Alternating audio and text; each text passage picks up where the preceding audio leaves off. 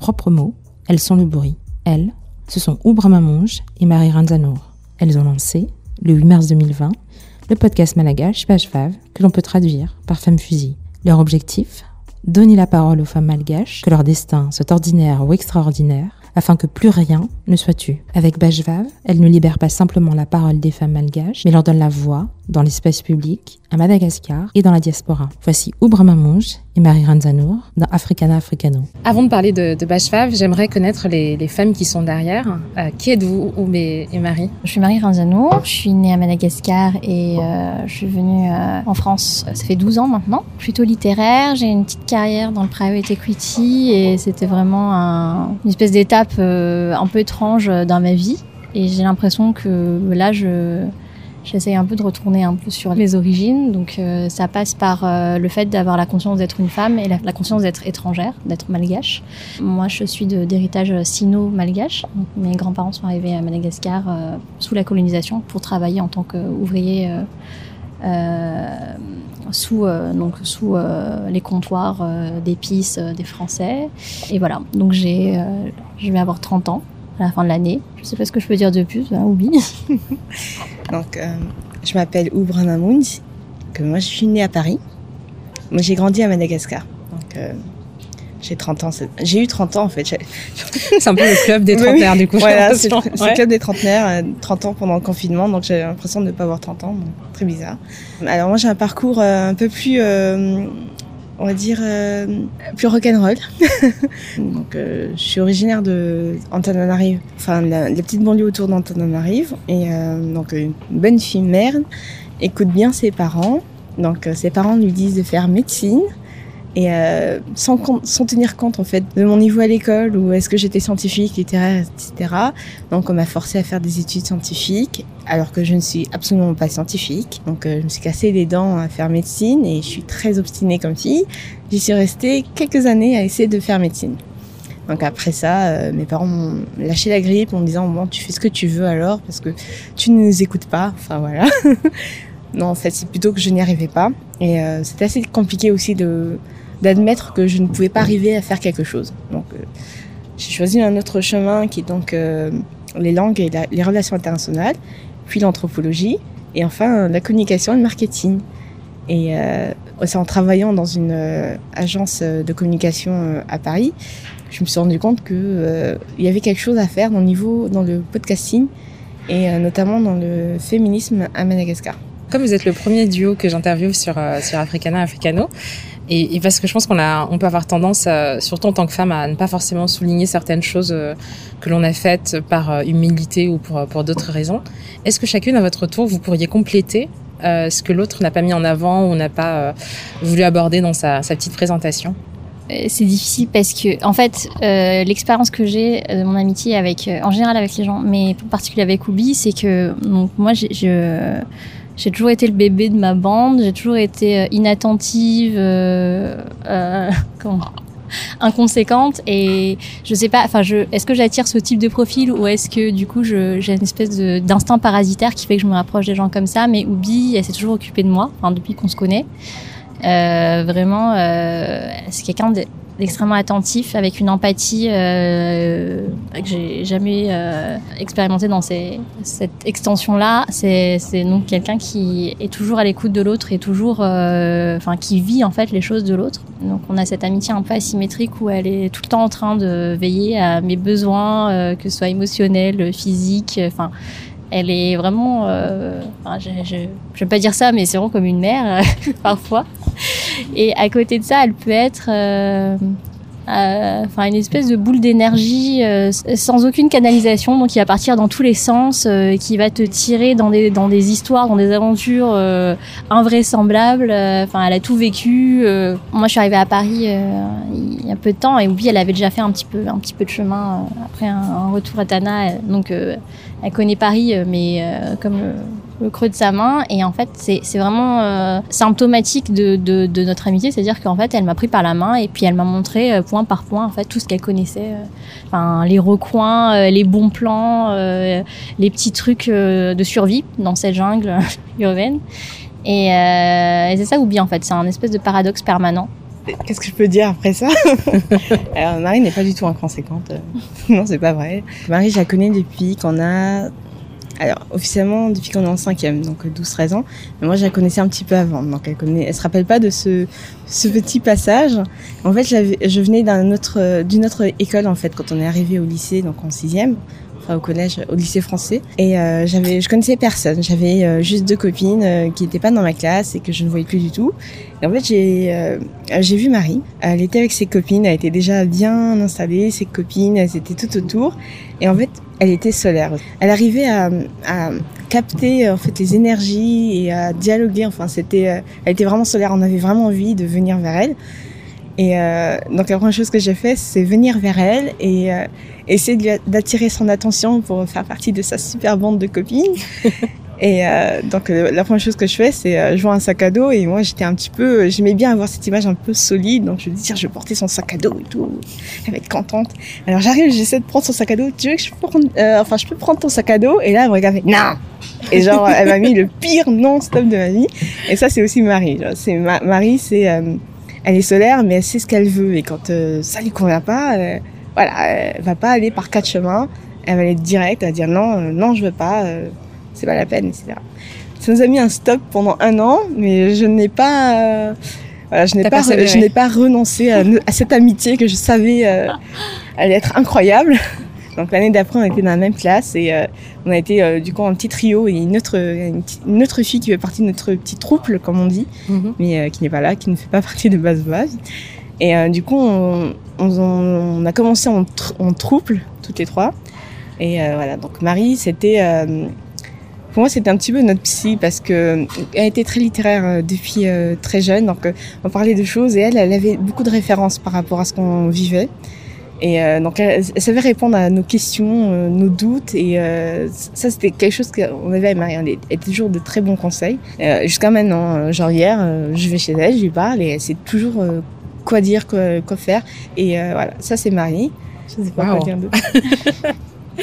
Euh, du coup, comme vous l'avez dit et comme l'indique le nom de, votre podcast, vous êtes toutes les deux malgaches. Euh, de quelle région venez-vous et quel lien vous entretenez euh, avec Madagascar depuis la France justement? Alors moi, ma famille du coup, elle est du nord-est de la Sava, donc d'Antala. s'est installée pour le commerce de la vanille. Je, dis toujours que je viens de là alors que je suis née et born and raised à Tananarive, donc c'est un peu compliqué.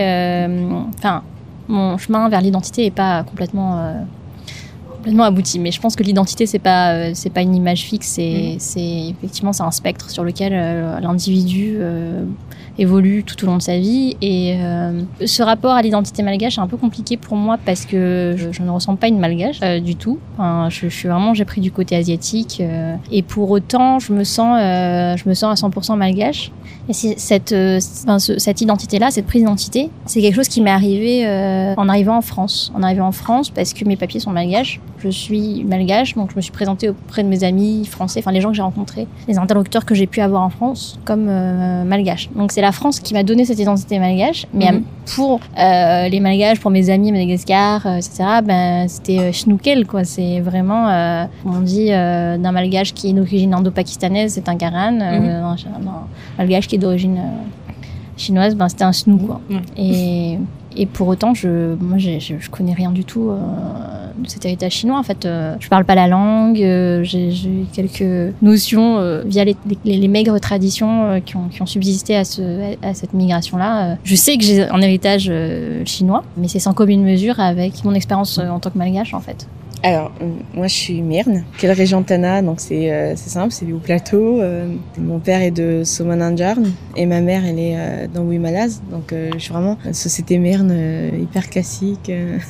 C'est l'image de la malgache que euh, se font les, Occidentaux. Quoi. Voilà, mm. euh, les Occidentaux de, des hauts plateaux. Donc euh, vraiment, je vais dire, je vais me décrire physiquement, c'est le teint clair, les cheveux lisses, tout ce qu'on attend d'une myrne, qui a d'ailleurs été très, en termes d'identité, il a été très difficile en fait pour tous les mernes parce qu'on on assimile les mernes à des filles teint clair à cheveux lisses. D'ailleurs, Marie me l'avait dit un jour, mais vous avez pas tous, enfin, vous avez pas tous les cheveux lisses. Je fais, bah non, il y a, y a aussi des filles qui ont des cheveux bouclés, curly. Et d'ailleurs, il y a toute une dictature sur les cheveux. Donc, euh, il y a un épisode de Transfert qui en parle très bien, mhm. toute cette histoire sur l'identité et le cheveu. Donc euh, pourquoi je parle du cheveu? Parce que donc euh, moi j'ai les cheveux lisses et forcément on m'a dit donc toi t'es merne et compagnie. C'est un peu rigolo, mais toute ma vie j'ai voulu chercher une autre identité que merne et cheveux lisses et teint clair. Donc j'ai cherché un peu plus loin dans mes origines jusqu'à trouver une lointaine ancêtre sac à lave. Donc je me dis ah je suis, je suis sac à lave. Et Marie disait toi t'es sans doute la seule merne qui, qui, qui est fière de dire que qui, qui veut pas dire qu'elle est merne mais je suis mère, je suis très fière d'être mère. Ça, c'est quelque chose qui m'est arrivé il y a quelques années, mais c'est plus le mhm. cas.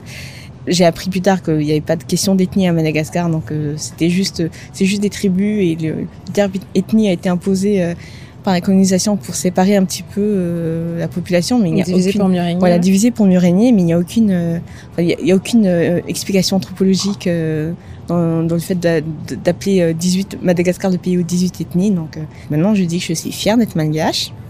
C'est marrant d'ailleurs. Du coup, vous revendiquez aujourd'hui d'être man ou tu vois, de, enfin, ce qui est normal aussi et c'est un chemin et tout ça, mais c'est c'est pas quelque chose en tout cas avec le, la diaspora que j'ai pu rencontrer qu'on on se dit juste malgache en fait. On est et puis on se comme on se en général on a des marqueurs identitaires qui font qu'on peut savoir qu'on est malgache en fait sans forcément se le dire mais voilà. Du coup c'est marrant de vous entendre parler effectivement de, euh, ces termes-là. je pense qu'il faut être fier de qui on est à ce bien, bien sûr. et euh, le truc c'est que voilà donc je suis merne et euh, mais je suis née à Paris. Mm. et j'ai grandi à, Madagascar. Donc toujours dans le système français donc je parlais beaucoup plus français que malgache. Et j'ai appris à parler malgache en lisant des journaux à Madagascar donc tous les petits encarts de de faits divers. Donc euh, j'ai appris des mots qui, enfin des mots dégueulasses, enfin tout ce qui concernait euh, ces faits divers là, comme ça. Et en ayant fait un an d'études en CAT. Donc euh, donc c'était vraiment une, construction aussi de l'identité, tout comme Marie, peut-être pas de la même façon, mhm. mais réapprendre à parler malgache. ensuite j'ai réappris l'histoire de Madagascar, comment ça a été peuplé, l'histoire de la langue aussi, de la nourriture, des traditions, d'où ça vient, donc euh, l'héritage bantou qu'on a de l'Afrique, du sud-ouest, mhm. et aussi l'héritage qu'on a euh, du monde malais et euh, ce qu'on appelle aussi le monde austronésien. Donc ça c'est austronésien pardon. Donc ça c'est un petit peu tout ce que j'ai j'ai cherché dans mes études pour essayer de retrouver un petit peu cette identité. ça aujourd'hui je suis fière de dire que je suis meilleure, malgache parce que quelque part j'ai fait ce petit cheminement là pour trouver cette identité et être apaisée en disant que je peux le dire comme ça sans avoir à me justifier sur quoi que ce soit. Et vous avez encore de la famille du coup sur, euh, sur l'île? Euh, Oui, alors euh, moi je suis toute seule ici. Mes parents, mon frère et toute sa famille, toute ma famille est à Mada. Mhm. Enfin, j'ai aussi beaucoup de famille ici en France. Donc j'ai plein de cousins, cousines et mes, mes, oncles et tantes. Donc maintenant, voilà, Maintenant, ici, on, je, suis aussi, je me sens aussi très bien chez moi en France, comme je me sens très bien chez moi aussi à Madagascar. Donc voilà, j'ai un pied entre les, quoi, le cul entre deux chaises, comme on mhm. dit. donc je suis malgache et française aussi, donc euh, je suis très fière d'être française, très fière d'être malgache. C'est peut-être difficile d'être malgache en France, mm, dans les premiers temps. Oula Mais voilà. Combien de temps vous avez euh, 12 ans. Mais en fait, je, ne sais pas si je le dire ici, mais ma première année, j'étais victime de racisme. Ouais. Et euh, enfin, c'était très bizarre. Je sais pas si ça se dit comme ça, mais euh, un jour, j'ai mis en statut sur Facebook et euh, j'ai écrit Je suis noire, en fait. Tout simplement parce que à Madagascar, comme tout le monde me ressemblait, on se ressemblait tous. Il n'y avait pas de différence. Et j'arrivais à Versailles. Mhm. Euh... C'est pas vrai qu'il n'y a pas de différence à Madagascar. Oui, il y, avait. Racisme, oui, non, c'est non, il n'y avait pas. Oui, il y avait. Non, mais c'est le fait de ne pas avoir toujours le regard blanc qui doit déterminer euh, ton identité dans la société. Quoi. Voilà, c'était pas aussi flagrant que quand j'arrivais à Versailles et j'étais la seule euh, colorée de ma classe. On est minoritaire ici, alors qu'on est plus majoritaire malgré. Bah, euh, oui, à Madagascar. tu es dans le haut. Euh, toi, es dans le, tu, es, tu es dans le. Oui, voilà. je suis dans... privilégiée. Voilà, exactement. Il y a aussi cette question-là, comme j'étais merde et tout ça. Il y a aussi cette idée, cette, euh, cette question de l'identité du privilège aussi à Madagascar. Mhm. Enfin, le Black Lives Matter n'est pas encore arrivé à ce niveau-là à Mada. Mais oui, par exemple, la catégorie de population à laquelle j'appartiens, avec mes jeux, etc., font partie du white privilege, on va dire, des Malgaches. Mhm. Donc, euh, donc moi, je sais pas, c'est pour ça que c'est un peu bizarre parce que j'ai connu donc le white privilege, je sais comment ça marche du coup, et euh, donc aussi euh, le fait d'être dans le, bah, ce qui n'est pas dans la dans la caste privilégiée. Hmm. moi, oui, j'ai ma famille aussi qui qui est à Madagascar, et une partie de ma famille en France, qui fait partie de la diaspora aussi je, juste, je réagis sur ce que, ouais, ce que tu disais sur. Euh, ça t'a frappé qu'on parle de euh, notre différenciation au sein de l'identité euh, mm. malgache? Et pas négativement, c'est juste, voilà. C'est pas courant en fait. Non, mais c'est parce que c'est pas courant de l'entendre comme ça en fait. Mais je, je sais très bien que ça, ça, se, oui. ça, se, discute comme ça dans ces termes-là. C'est vrai, mais mm. en fait, quand tu rencontres quelqu'un de la diaspora malgache en France, il y a beaucoup de une espèce de patriotisme a posteriori, enfin j'ai envie de dire, tu vois, euh, une espèce de promotion d'une identité de l'île, etc. Et c'est une forme de, protection communautaire, je, dirais. Mhm. Euh, le fait effectivement d'arriver ici, de subir, euh, comme l'a dit Obi, parfois du racisme, un déclassement, mhm. certain. parce qu'il faut savoir que ben, les Malgaches qui arrivent en France, c'est des Malgaches qui ont quand même les moyens de, de voyager, de faire des études, etc. Donc ils viennent d'une certaine classe sociale privilégiée euh, à Madagascar et on arrive ici et on devient un peu euh, la base de la population quoi donc mm. on, perd ce privilège là donc je pense que il y a, y a une espèce de réflexe d'instinct de protecteur en, parlant de Madagascar donc en affichant euh, ostensiblement donc j'ai le pendentif Madagascar j'ai le t-shirt euh, voilà mm. enfin y a, et, euh, et, surtout, c'est plus facile en fait de hum, vivre cette identité-là euh, dans les yeux du, de l'occidental, en, mhm. en, se disant oui, je suis malgache, je suis fière de ma culture malgache. Euh, et je, je, me fais bien voir en promouvant cette identité-là. Et je pense que c'est beaucoup plus nuancé quand tu, tu, es au pays, en fait. Euh, bien sûr. Il y, a, y, a, une forme de racisme, il y a du colorisme max, quoi. Surtout le tabou, le tabou de, de, on parle pas de tout ça, même en général. La raison pour laquelle ça m'a interpellée aussi, c'est parce que on est une des diasporas les plus, dans les diasporas africaines, les plus effacées mmh. et les plus muettes. On n'existe pas vraiment en tant que groupe. À, enfin, toi, à contrario de, par exemple, de l'immigration euh, sénégalaise ou, euh, ou même du Maghreb. Pourtant, l'essentiel de la diaspora malgache est en France et au Canada. Enfin, mmh. majoritairement en France puis au Canada. Mais on n'a pas vraiment d'identité. Il y a, euh, il y a ce côté aussi minorité modèle, mmh. en fait. Bien sûr les Malgaches sont, enfin, une espèce de, de réputation euh, d'être mieux intégrés que d'autres populations euh, subsahariennes et maghrébines. Et en fait, il y a, y, a, beaucoup cette promotion-là. Enfin, moi, je connais beaucoup de racisme dans la communauté de la diaspora malgache mhm. en France, de gens qui sont très racistes islamophobes, euh, enfin contre les Arabes, etc. C'est comme chez les Asiatiques en fait. Et les Malgaches, euh, enfin il y, a ce côté, euh, on veut plaire aussi à l'occidental, etc. donc, et ce que tu disais tout à l'heure, diviser premier régner, donc c'est plus facile aussi de. parce qu'on est rentré dans le rang en fait. Et on, est, tellement intégré qu'on n'existe pas en fait. Et voilà. Et pour autant, enfin, je veux dire. Enfin, Madagascar, il y, a, y, a, une espèce d'identité africaine que tu peux entendre dans le discours panafricain. En ce moment, c'est très à la mode, mhm. euh, la femme africaine, etc. Et je pense que c'est un, espèce de révisionnisme parce que moi, j'ai toujours entendu des malgaches dire on n'est pas africain. Mhm. On est, euh, et ça, c'est, enfin, je, je j'ai pas résolu ça encore. Je, je sais pas pourquoi. Il non, parce que c'est à la mode en fait. Il, y a aussi, il y a aussi ça, c'est que ce, ce, sentiment africain est devenu à la mode dans les sociétés blanches. Donc du coup, on essaie de se réapproprier euh, une certaine identité que certains n'affirmaient pas forcément et un certain nationalisme qui est euh, à la base inexistant pour beaucoup de gens en France, mais euh, effectivement c'est très révisionniste comme attitude d'avoir ce truc-là. Enfin, pas les de Alef Ballet, mais alors je n'ai jamais vu autant de sentiments euh, pro-malgache de ma vie que pendant cette coupe et je ne suis pas le foot et machin, mais j'y ai participé aussi, mais c'est très. c'est une émulation. Ouais, c'est une émulation qui, qui, fait que voilà, on a, on a existé le temps, le temps d'une coupe, quoi. Euh, je vais réagir aussi par rapport à ça. Mhm. Euh, en fait, l'identité, pourquoi d'un coup euh, tous les malgaches se sont affirmés malgaches africains euh, Il y a beaucoup de choses qui ont, qui ont fait évoluer, et surtout les réseaux sociaux. Mhm. L'accès à Facebook qui a été euh, démocratisé à Madagascar. Savoir que c'est plus facile d'accéder à Facebook que euh, avoir euh, du crédit téléphone. Et donc euh, ils ont accès, ils ont eu accès à ça. Donc ils ont pu s'ouvrir un petit peu plus sur ce qui se passait de l'autre côté de la mer. Mhm. Donc le caractère malgache, pourquoi il refusait, pourquoi il refuse d'être africain Je me suis toujours dit que c'était parce que c'est un insulaire. Donc pour lui la limite, la limite c'est l'océan. Donc au-delà de l'océan, c'est pas eux. C'est ce que je me suis dit dans, dans un premier temps pour expliquer pourquoi. Et après, donc, la, solidarité malgache, oui, on l'a vu euh, énormément avec euh, Alefa Barea, donc euh, la solidarité et l'identité. Mais j'ai aussi vu quelque chose qui m'a aussi profondément touchée. C'était je crois qu'il y a deux ans, un peu moins de deux ans, il y avait une fille qui s'est, enfin, présumée suicidée. Et ça a tenu en haleine toute la population malgache de la diaspora pendant deux mois, jusqu'à ce qu'on la retrouve en fait. Et là, on a vu une émulation de toute la population mais pas que, que en France, euh, à Madagascar, euh, au Canada, aux États-Unis. Tout le monde a cotisé. Moi, j'ai cotisé sur une cagnotte pour essayer de payer les frais d'avocat pour sa famille, pour qu'ils puissent venir et essayer de la retrouver. Et là, j'ai vu en fait qu'il y a eu euh, que les réseaux sociaux ont réussi à créer une solidarité bien avant Alpha Barrière. Donc il y a eu ça, il y a eu plein, il y a plein d'histoires. Donc dès qu'il y a quelque chose qui touche un malgache, ça, ça, prend très vite. Ça prend très très vite et les, les malgaches sont très très engageants. Mais justement, en grandissant, quelle image vous aviez de la société malgache et d'une part et de l'autre de la femme malgache et de sa place dans, cette société-là?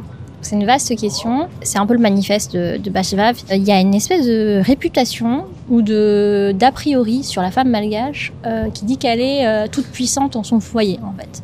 Euh, que c'est des fortes têtes, que voilà, et c'est encore, on revient sur cette histoire d'identité anti-africaine, enfin si je puis dire. Mhm. on m'a toujours dit, ben nous, à Madagascar, les femmes sont beaucoup plus libres que dans d'autres pays. On n'a pas le problème de l'excision, on n'a pas le problème de la polygamie. les femmes malgaches sont très très puissantes, très vocales, etc. Et et parce qu'on a eu des reines et tout ça. Oui, voilà. Et puis, il y a, y a euh, mm. toujours, euh, enfin, ces espèces d'arguments euh, un peu étranges pour dire, ben, le, pour décrédibiliser en fait tout, tout questionnement féministe en fait. Et à côté de ça, ben, moi, je pouvais pas marcher dans la rue. Enfin, vraiment, c'est un truc. et jusqu'à aujourd'hui, c'est un truc qui m'effraie. Je peux pas marcher dans la rue à Madagascar. Enfin, je, le harcèlement, c'est en plus en rajoutant un certain racisme anti-asiatique, c'est le fait d'être femme à Madagascar, c'est une expérience. Euh, je pense que si, si, si, si on l'a pas vécu, c'est pas possible d'imaginer, parce qu'il y a beaucoup de harcèlement dans d'autres pays, en France, etc. Mais à Madagascar, c'est impossible de marcher dans la rue sans euh, être prise à partie euh, par des groupes d'hommes, enfin par par des hommes qui, enfin et même des très jeunes garçons. L'image que j'ai en tête depuis que je suis, enfin vraiment à, laquelle je pense à chaque fois qu'on me pose la question de la situation des femmes à Madagascar, c'est maintenant ma ville dans la ville d'origine de ma famille, Antala, euh, il y a beaucoup de filles qui travaillent très jeunes. Donc en fait, j'ai cette image euh, d'une jeune fille qui porte euh, enfin son jerrycan d'eau ou sa soubique de, de, fruits et légumes parce mhm. qu'elle travaille, puisqu'elle doit les apporter je sais pas où à sa famille. Et les bandes de jeunes garçons à côté à qui en fait l'insouciance est permise, l'enfance est permise et qui vont venir soulever sa jupe, en profiter pour, pour venir l'enquiquiner quoi. Et l'image que tu as de la société malgache, ou que tu avais en tout cas en grandissant de, la société malgache, c'était quoi? Assez patriarcal, hein, il faut dire, parce que je pense qu'il y a le spectre euh, religieux aussi euh, par-dessus. C'est un peu difficile en fait pour moi d'en parler parce que c'est pas du tout ce que moi j'ai expérimenté. Enfin, j'ai énormément de privilèges en termes de liberté. J'ai été élevée par euh, une mère seule qui m'a jamais imposé les limites que j'ai pu voir auprès de mes, mes, amis, mes meilleurs amis, qui avaient des parents assez stricts, donc pas de sortie, pas de mais même euh, être bridé dans, dans les, les, euh, les références des médias auxquels elles, auraient pu avoir accès. Oui, mais ça invalide pas du coup ton expérience. C'est vraiment moi, ce qui m'intéresse, c'est vraiment l'individu là-dedans. Et je, vous êtes effectivement toutes les deux très éduquées, etc. C'est pour ça que je vous dis en grandissant, c'est quelle est votre, quelle a été votre expérience? Après, on a un recul qui vient avec euh, avec aussi la connaissance, mais ça invalide pas du tout ton expérience parce qu'elle elle fait partie de celle qui existe, même si c'est forcément minoritaire entre guillemets. Donc euh, ce avec quoi j'ai vécu, par contre, c'est beaucoup de, euh, de slut shaming. En fait, euh, enfin, je, en y ayant participé euh, pleinement, enfin à 100%, parce que c'est comme ça qu'on se construit aussi. Mhm. Il y, a, y a dans la cité malgache une, une capacité en fait à condamner les comportements dits enfin déviants ou ou pas pas bien pas bien séants en fait. Ouais, c'est vraiment difficile en fait pour moi parce que c'est pas du tout enfin je c'est c'est vraiment dans les yeux de quelqu'un. J'ai l'impression de, de, dire ça en étant complètement euh, derrière une vitre. Mhm. tu vois ce que je veux dire? Protégé en fait de ça. Pour moi la société j'ai voyais comme quelque, quelque chose de très vocal. Donc on est partout mais aussi très sourde. Donc euh, pour moi ce serait sourd et vocal. Mhm. pourquoi sourd? Parce que euh, quand il s'agissait de enfin je vois quand il, quand il s'agit de gens qui se plaignent ou quoi que ce soit ben, on dit chut faut pas dire non, enfin c'est qu'est-ce que va dire les gens, enfin non, ça dit pas comme ça, etc. Et vocal en même temps parce que c'est énormément de critiques. Oh, un tel a fait ça, non, mais un tel est comme ça.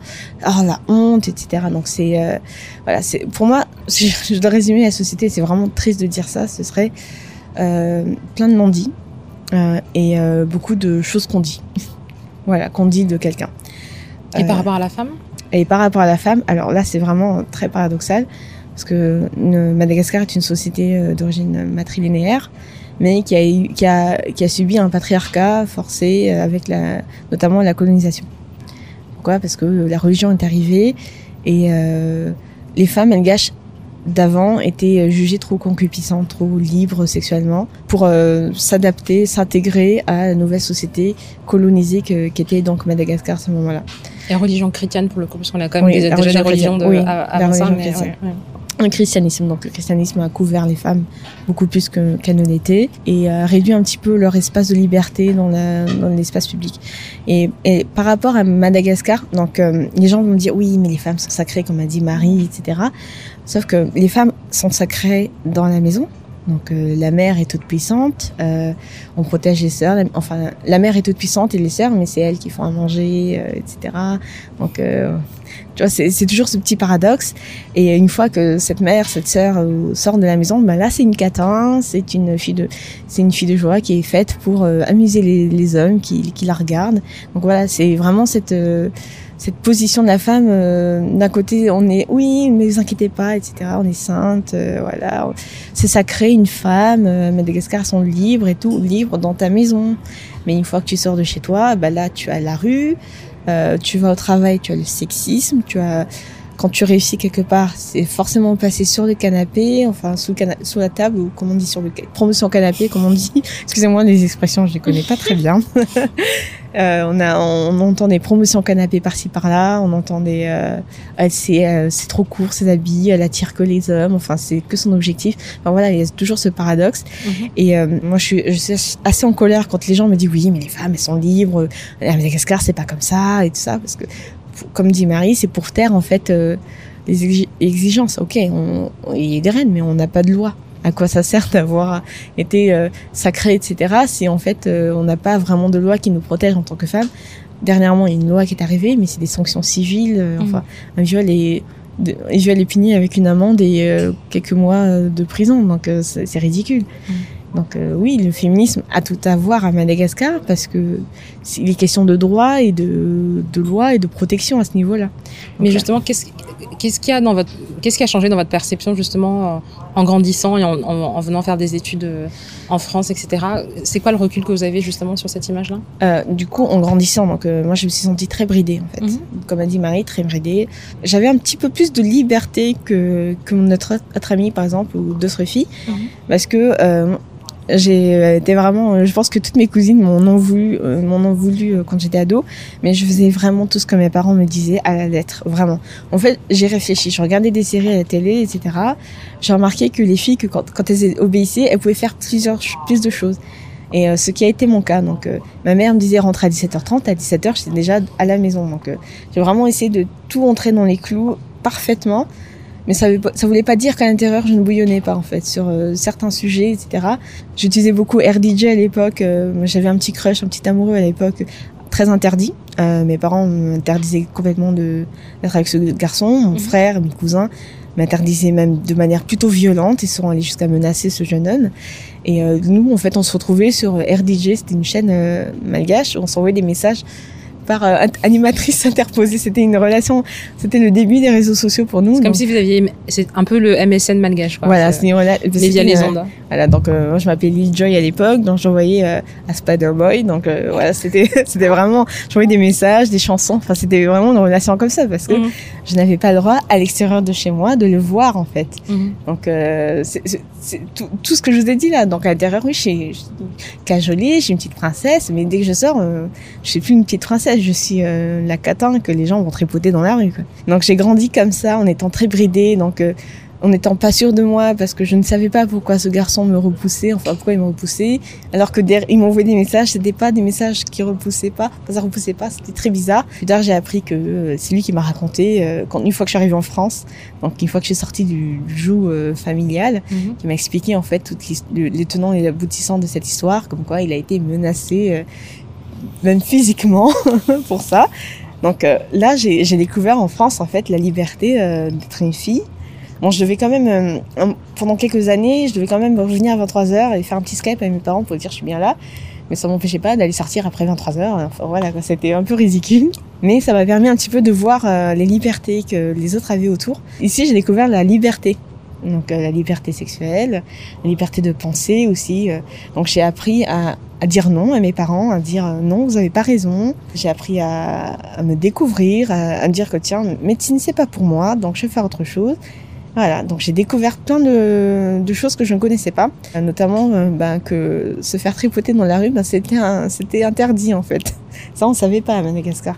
On pensait que c'était notre lot quotidien et qu'on devait souffrir de ça en silence parce que personne ne venait nous aider. Mhm. peur, c'était notre faute aussi. Oui, et que on- en plus c'est ça, c'est ça le pire, c'est qu'on était persuadé que c'était à cause de nous que euh, on, c'était, on était obligé de passer Que par vous là. étiez le péché. Voilà, on était le péché originel. Et donc j'ai découvert que c'était pas du tout le cas. Et euh, voilà, de fil en aiguille, en voyant ça, je me dis que il y a quelque chose à refaire en revenant en arrière euh, vers Madagascar parce qu'il y a quelque chose qui ne va pas. Et pour toi, Marie? Vraiment, je vais paraphraser Oubi parce que c'est vraiment la découverte de la liberté, de l'individualité. Enfin, je, pense que les nouvelles générations sont différentes, mais nous, on est arrivé en France à l'état de euh, euh, nourrisson intellectuel, en fait, avec un, une incapacité, euh, mais fondamentale, hein, à remettre en question l'éducation et euh, le discours de nos parents. Vraiment, c'est impensable. Enfin, c'était impensable, je pense, de, ouais, de, de contredire nos parents, de contredire notre éducation. Euh, et ce truc d'arriver en France euh, où on, passe d'une éducation euh, très infantilisante, déresponsabilisante, surprotectrice, du jour au lendemain, on nous demande de, débarquer dans un pays étranger, d'être des individus à part entière et de, prendre notre indépendance à 100%.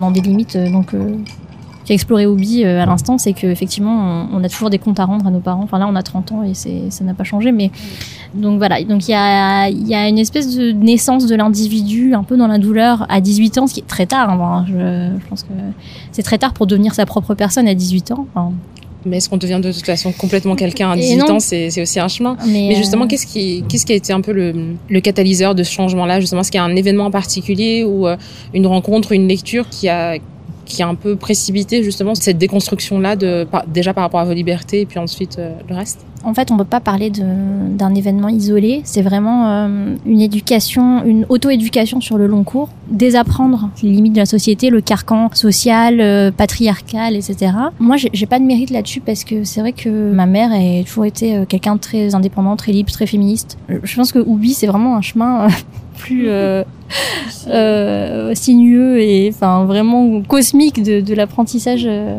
de la, la- du féminin euh, du féminin puissant en fait mais paradoxalement c'est à travers notre expérience je pense d'immigrer en Mhm. France qu'on prend aussi euh, conscience de la liberté qu'on peut avoir en France par rapport à Madagascar donc déjà ça c'est euh, c'est une avancée fondamentale en fait c'est Mhm. la prise de conscience de son privilège euh, comme Yubi on commence à, à sortir etc et, et, et en fait c'est quand tu prends du recul et que tu empruntes une, une, une focale différente, que tu te rends compte que le- ce que tu considérais comme la norme là-bas euh, a quelque chose de problématique. Enfin, problématique, c'est un mot un peu, un peu fort peut-être, mais a quelque chose de.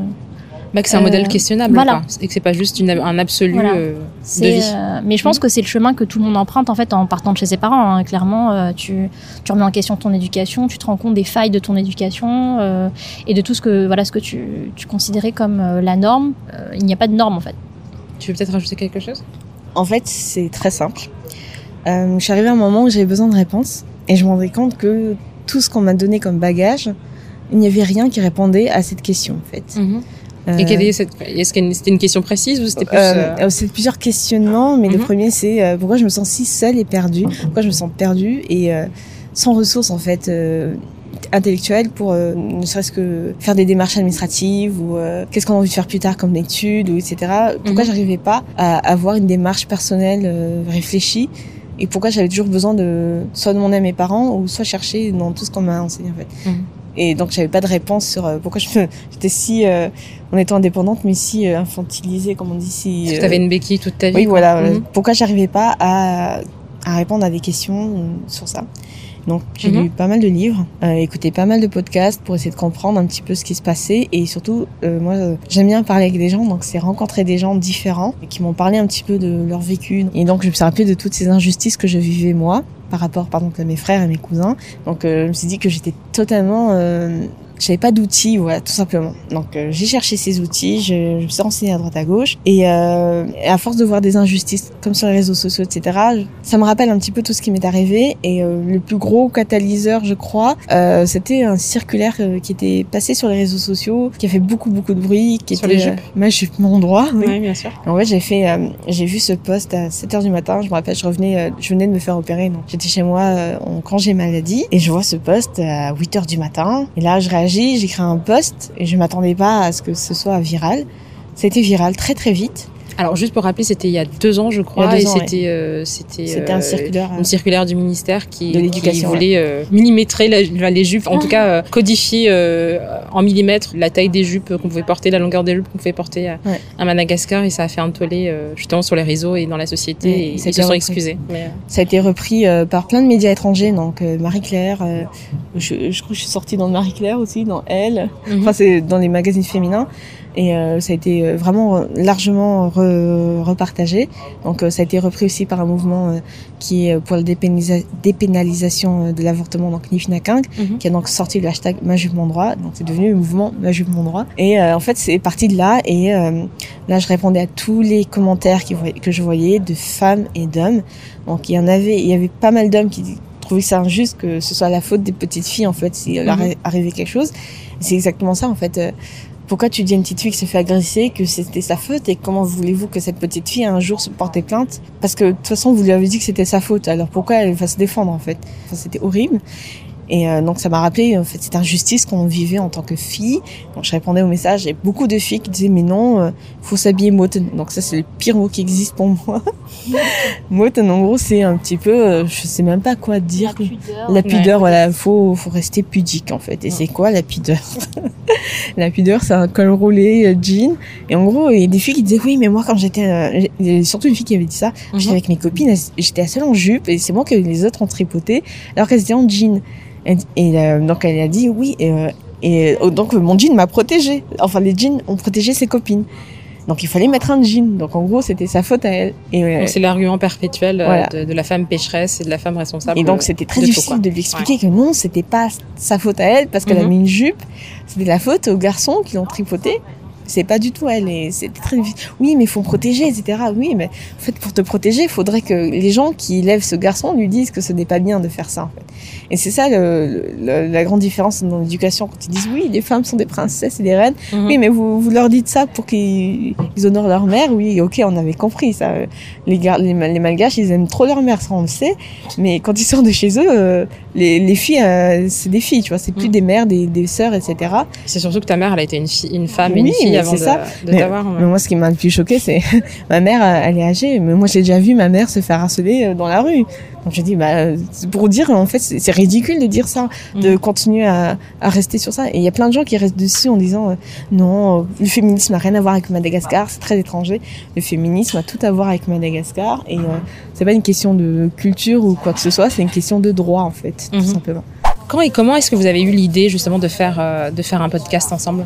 Euh, moi, je voulais faire toute seule, mais euh, voilà, j'avais du mal à me focaliser sur quelque chose, euh, à commencer le truc en fait. Et euh, l'idée, donc du coup, pourquoi le faire à deux, c'est quand Marie m'a parlé un petit peu de ce qu'elle vivait au travail. On se retrouvait beaucoup pour déjeuner. Donc euh, je voyais que les, les pauses déj s'allongeaient de plus en plus. Donc euh, elle ne disait pas clairement que ça n'allait plus trop au travail, etc.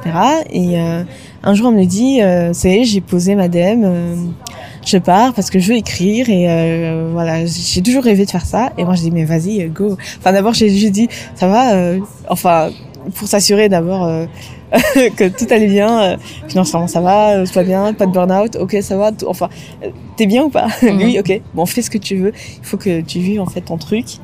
Et euh, après, de fil en aiguille, j'ai dit, ben, euh, si t'as du temps, est-ce que ça te dit qu'on fasse ce podcast ensemble en fait? Est-ce que tu savais au moins que ça avait un, un rapport avec le féminisme ou Oui. c'était juste l'idée de faire un podcast qui te Non, totalement, je savais déjà que ça allait avoir un rapport avec le féminisme. En fait, j'écoutais beaucoup La Poudre aussi euh, de Lorraine Bastide. Mhm. Moi, j'écoutais ça, je me disais, tiens, euh, ah, c'est, c'est pas mal ça en fait. C'est pas mal. Et après, je me dis, mais à Madagascar, c'est pas pareil. Enfin, je prospectais un petit peu, Mhm. mais c'était jamais très concluant. Donc, j'en parlais un petit peu à droite à gauche. Oui, ben écoute, euh, j'ai envie d'un podcast, etc. Mais pas le même format, enfin voilà. Et, Et c'est il y euh, a combien de temps ça? j'étais encore en agence, donc euh, c'était courant 2018, euh, fin 2018, euh, début Mhm. 2019. Mhm. Donc j'étais en agence et je pense que mes collègues, ils en a- ma boss en avait surtout marre de mon temps de parler à la, à la machine à café en disant ah quand je ferai un podcast, je ferai ça. Un jour elle m'a dit mais fais-le en fait, euh, fais-le.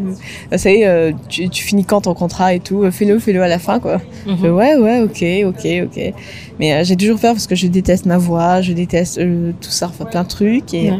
je me sentais pas légitime non plus d'en parler. Je me suis dit, est-ce que, ben, en fait, je suis un bébé, bébé féministe. Enfin, je suis pas militante de, j'ai pas été militante toute ma vie. Le féminisme n'est pas né avec moi, donc euh, ça a apparu progressivement. Donc, euh, je me suis dit, est-ce que j'étais légitime? Et à quel moment du coup Marie elle a, euh, Marie, elle m'a elle rejoint a en, monté le- le- dans le bateau? en mai, juin, juin 2019, on va dire. Mhm. Donc là, on commençait à regarder le matériel. Donc, on tourne un petit peu à droite, à gauche. Et on a fait notre première interview en septembre. Non, c'était ça? Ouais. Septembre, septembre euh, 2019. Donc c'était Ok. Marie-Clémence. Et qu'est-ce qui vous a poussé à, à créer ce podcast et à le centrer euh, du coup sur les femmes malgaches et, et- et particulièrement sur le- la, la thématique du féminisme? C'était un sujet dont on parlait pas et qui était euh, très tabouisé. Enfin, enfin pas tabouisé dans le sens, euh, faut pas parler du féminisme, c'est interdit. C'est plutôt, c'était très mal perçu. Je- J'en parlais un petit peu avec euh, avec des gens autour de moi et je disais c'est quoi pourtant la féministe? Parce que j'avais un t-shirt qui disait je suis féministe et tout. Et ils me regardaient très mal, ils me disaient ah, ah les féministes là. Enfin ils me disaient ah euh, vous êtes des nazis, enfin c'est des féminazis quoi. Et euh, oh, je disais mais non pas du tout, le féminisme c'est c'est juste une revendication de d'égalité, de droit et euh, d'identité. Enfin c'est rien à voir avec tout ça. Mhm. Et elle me disait tiens c'est euh, c'est quelque chose que les gens ne savaient pas en fait, Mhm. alors que c'était crucial en fait euh, pour la société et que qui était pas du tout connu. Donc je savais que c'était ça le sujet parce que c'était quelque chose de très important, surtout à Madagascar, vu les violences que les femmes subissent. Et pourquoi les femmes malgaches Parce que euh, je voulais un médium spécialement pour les femmes pour qu'elles puissent euh, s'exprimer.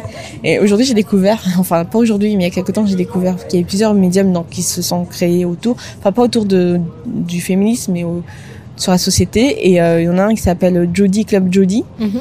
Et euh, c'était assez drôle parce qu'ils ont, ils ont fait une communication comme quoi ils voulaient plus d'hommes qui parlaient en fait dans leurs vidéos parce qu'ils ils ont, ils ont beaucoup trop de femmes en fait. Mhm. Donc finalement, euh, dès qu'on a donné la, un micro à une femme, une place, une position, enfin les moyens à une femme, ben, en fait elles avaient toutes quelque chose à dire. Mhm. Donc je me dis, ben voilà, alors c'est le moyen, c'est le moment de, de les faire parler parce qu'elles ont envie de dire quelque chose. Donc euh, tout ce qu'on a vécu avec Marie, euh, cette envie de faire changer les choses, en fait, on n'est pas les seuls à le vivre. Euh, oubliez-moi, on est, on est très euh, réseaux sociaux. Enfin, moi, moi, j'ai plus aucun réseau social aujourd'hui, mais on a beaucoup de notre, euh, nos fondamentaux et notre, enfin, notre militantisme qui, qui est né sur les réseaux sociaux, en fait, euh, parce qu'il y a beaucoup de comptes maintenant en France, Mhm. notamment Instagram, qui sont très militants, très féministes et et qui euh, qui cristallisent un peu toutes les frustrations euh, des femmes aujourd'hui. Mhm. C'est très franco-français, c'est très occidental. La troisième vague du féminisme, en fait, euh, était censée répondre à- aux aspirations de toutes les femmes, notamment les plus précaires, les racisées, les marginalisées, les ouvrières. Et, et je pense qu'il y a, enfin, ça, reste quand même, le féminisme en France reste quand même très bourgeois, très éduqué, très très érudit. Je, je sais pas si je parle que pour moi ou pour toi aussi, mais, mais j'avais une impression de passivité en fait. Euh, comme c'est souvent le cas sur les réseaux sociaux, en fait, on, absorbe énormément de, contenu et en fait, il devenait assez urgent et assez, euh, je pense, pour, pour développer une légitimité dans notre engagement, de faire quelque chose en fait, de produire quelque chose, euh, de participer au, au débat en fait et d'apporter au discours. Et en fait, comme, comme dit Obi, il n'y avait pas de médias, il n'y avait pas de voix en fait qui nous représentait en fait. Et l'idée derrière Basse-Vave, euh, et ce qu'on entend beaucoup hein, dans les retours, c'est euh, quelqu'un parle pour nous de, de sujets, de problématiques, d'enjeux qui nous intéressent et qui nous concernent vraiment. c'est une question qui me vient là, mais tout à l'heure vous disiez effectivement que c'est un peu un concept alien, euh, le féminisme, euh, si on, on, se po- on- on part de Madagascar. Vous, effectivement, vous avez connu aussi cette éducation-là très occidentalisée.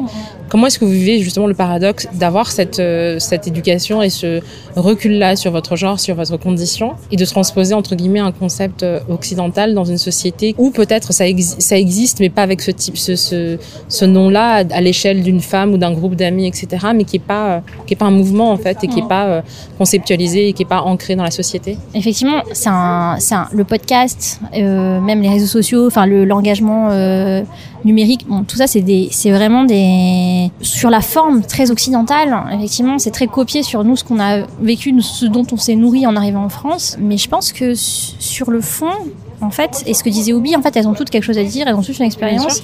Et euh, les femmes Madagascar, elles n'ont pas attendu, euh, bah, je pour être féministes, quoi. Enfin, c'est Mhm. clairement, euh, on n'a pas cette prétention-là du tout. Euh, Il y a vraiment un fondement. Alors, je, moi, je, je sais pas, Oubi, qui est anthropologue, vous le dira mieux que moi, mais il y a un fondement culturel Mhm. qui a survécu à la colonisation, qui a survécu au capitalisme et à la mondialisation, euh, sur ce, sur le, qui est féministe. Enfin, qui est, je, je trouve pas d'autres mots. Enfin, je pense que ça heurte beaucoup les oreilles de beaucoup de malgaches d'entendre ça, mais la culture malgache, euh, je pense originelle, elle a quelque chose de très féministe. Et euh, bah, venant euh, des relations internationales de l'aide au développement, on sait, nous, dans notre secteur, que euh, quand on aide une femme, euh, on aide cinq personnes. Et Madagascar, c'est un très bon. Enfin, je. C'est c'est c'est un très bon euh, terrain en fait euh, pour euh, expérimenter cette réalité-là. Mais J'ai travaillé dans un fonds euh, d'investissement euh, africain euh, avant mon précédent emploi. Et euh, en fait, les entrepreneurs, euh, il y, y a une part d'entrepreneurs femmes qui est vraiment non négligeable. Même dans le milieu associatif, c'est pareil. Beaucoup d'ONG sont au départ de femmes parce que c'est effectivement elles qui subissent, euh, qui subissent la précarité en premier. Mais euh, moi, je crois vraiment à une convergence des luttes, Mhm. et je pense vraiment que le féminisme, c'est pas quelque chose de bourgeois et de euh, de- d'occidental. En fait, je, pense vraiment que si, euh, enfin, euh, que si parallèlement, en fait, les droits des femmes évoluent et le, le les moyens qu'on accorde aux femmes évoluent, toute la société en fait évolue en même temps. Donc euh, euh, les problèmes de précarité, les problèmes de santé, les problèmes de, enfin, tout passe par la femme en fait. Et, inversement, en fait, quand, euh, quand on résout la précarité, quand on résout euh, euh, les problèmes de santé, les femmes sont en première ligne de, de, de, de ces questions-là. Donc, à la question, est-ce que oui, il y a, un décalage? Oui, bah oui, il y a un décalage parce que nous, on habite en France, euh, on est très, euh, on, a eu, on a fait des études, euh, on a une, forme d'indépendance financière et que, beaucoup de femmes n'ont pas. On n'interviewe que des femmes de la diaspora, donc c'est pareil. Il y a, c'est sûr qu'on c'est pas représentatif de la population malgache locale, etc. Enfin, ce serait mentir de dire euh, que euh, on parle pour toutes les femmes malgaches. Ce serait mentir de dire que euh, ce qu'on fait là aide le moindre, la moindre femme. Enfin, mais quelque part, moi, je pense pas que ce soit irréconciliable, et je pense que un jour, on, on arrivera en fait à, À tisser ce truc-là. voilà.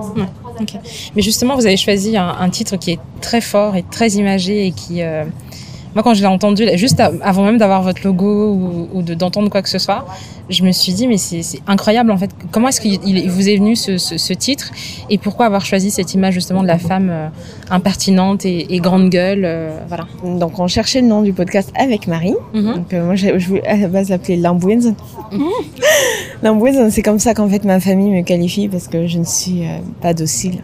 Je ne me tais pas, voilà. Donc pour moi, pour moi Lambouins, pour moi ça veut dire féministe en fait, euh, Mhm. clairement. Donc euh, à la base je voulais l'appeler comme ça. Et puis euh, c'était quand même un mot assez difficile à prononcer. Et euh, la personne qui a trouvé, donc on cherchait, on cherchait. euh, D'abord, on avait dit quoi? Vevavgas Enfin, on a cherché plein de mots. Et la personne à côté de moi, elle a dit Basfavi. Et en fait, c'est Marie qui a Mhm. trouvé le nom. On a dit, mais c'est extraordinaire. Basse, fusil, fave, fusil, euh, fusil, euh, Femme femme fusil, quoi. Ouais. Basvav, ça se dire aussi bavarde, mais Basvav, c'est à, conno- à connotation un peu négative.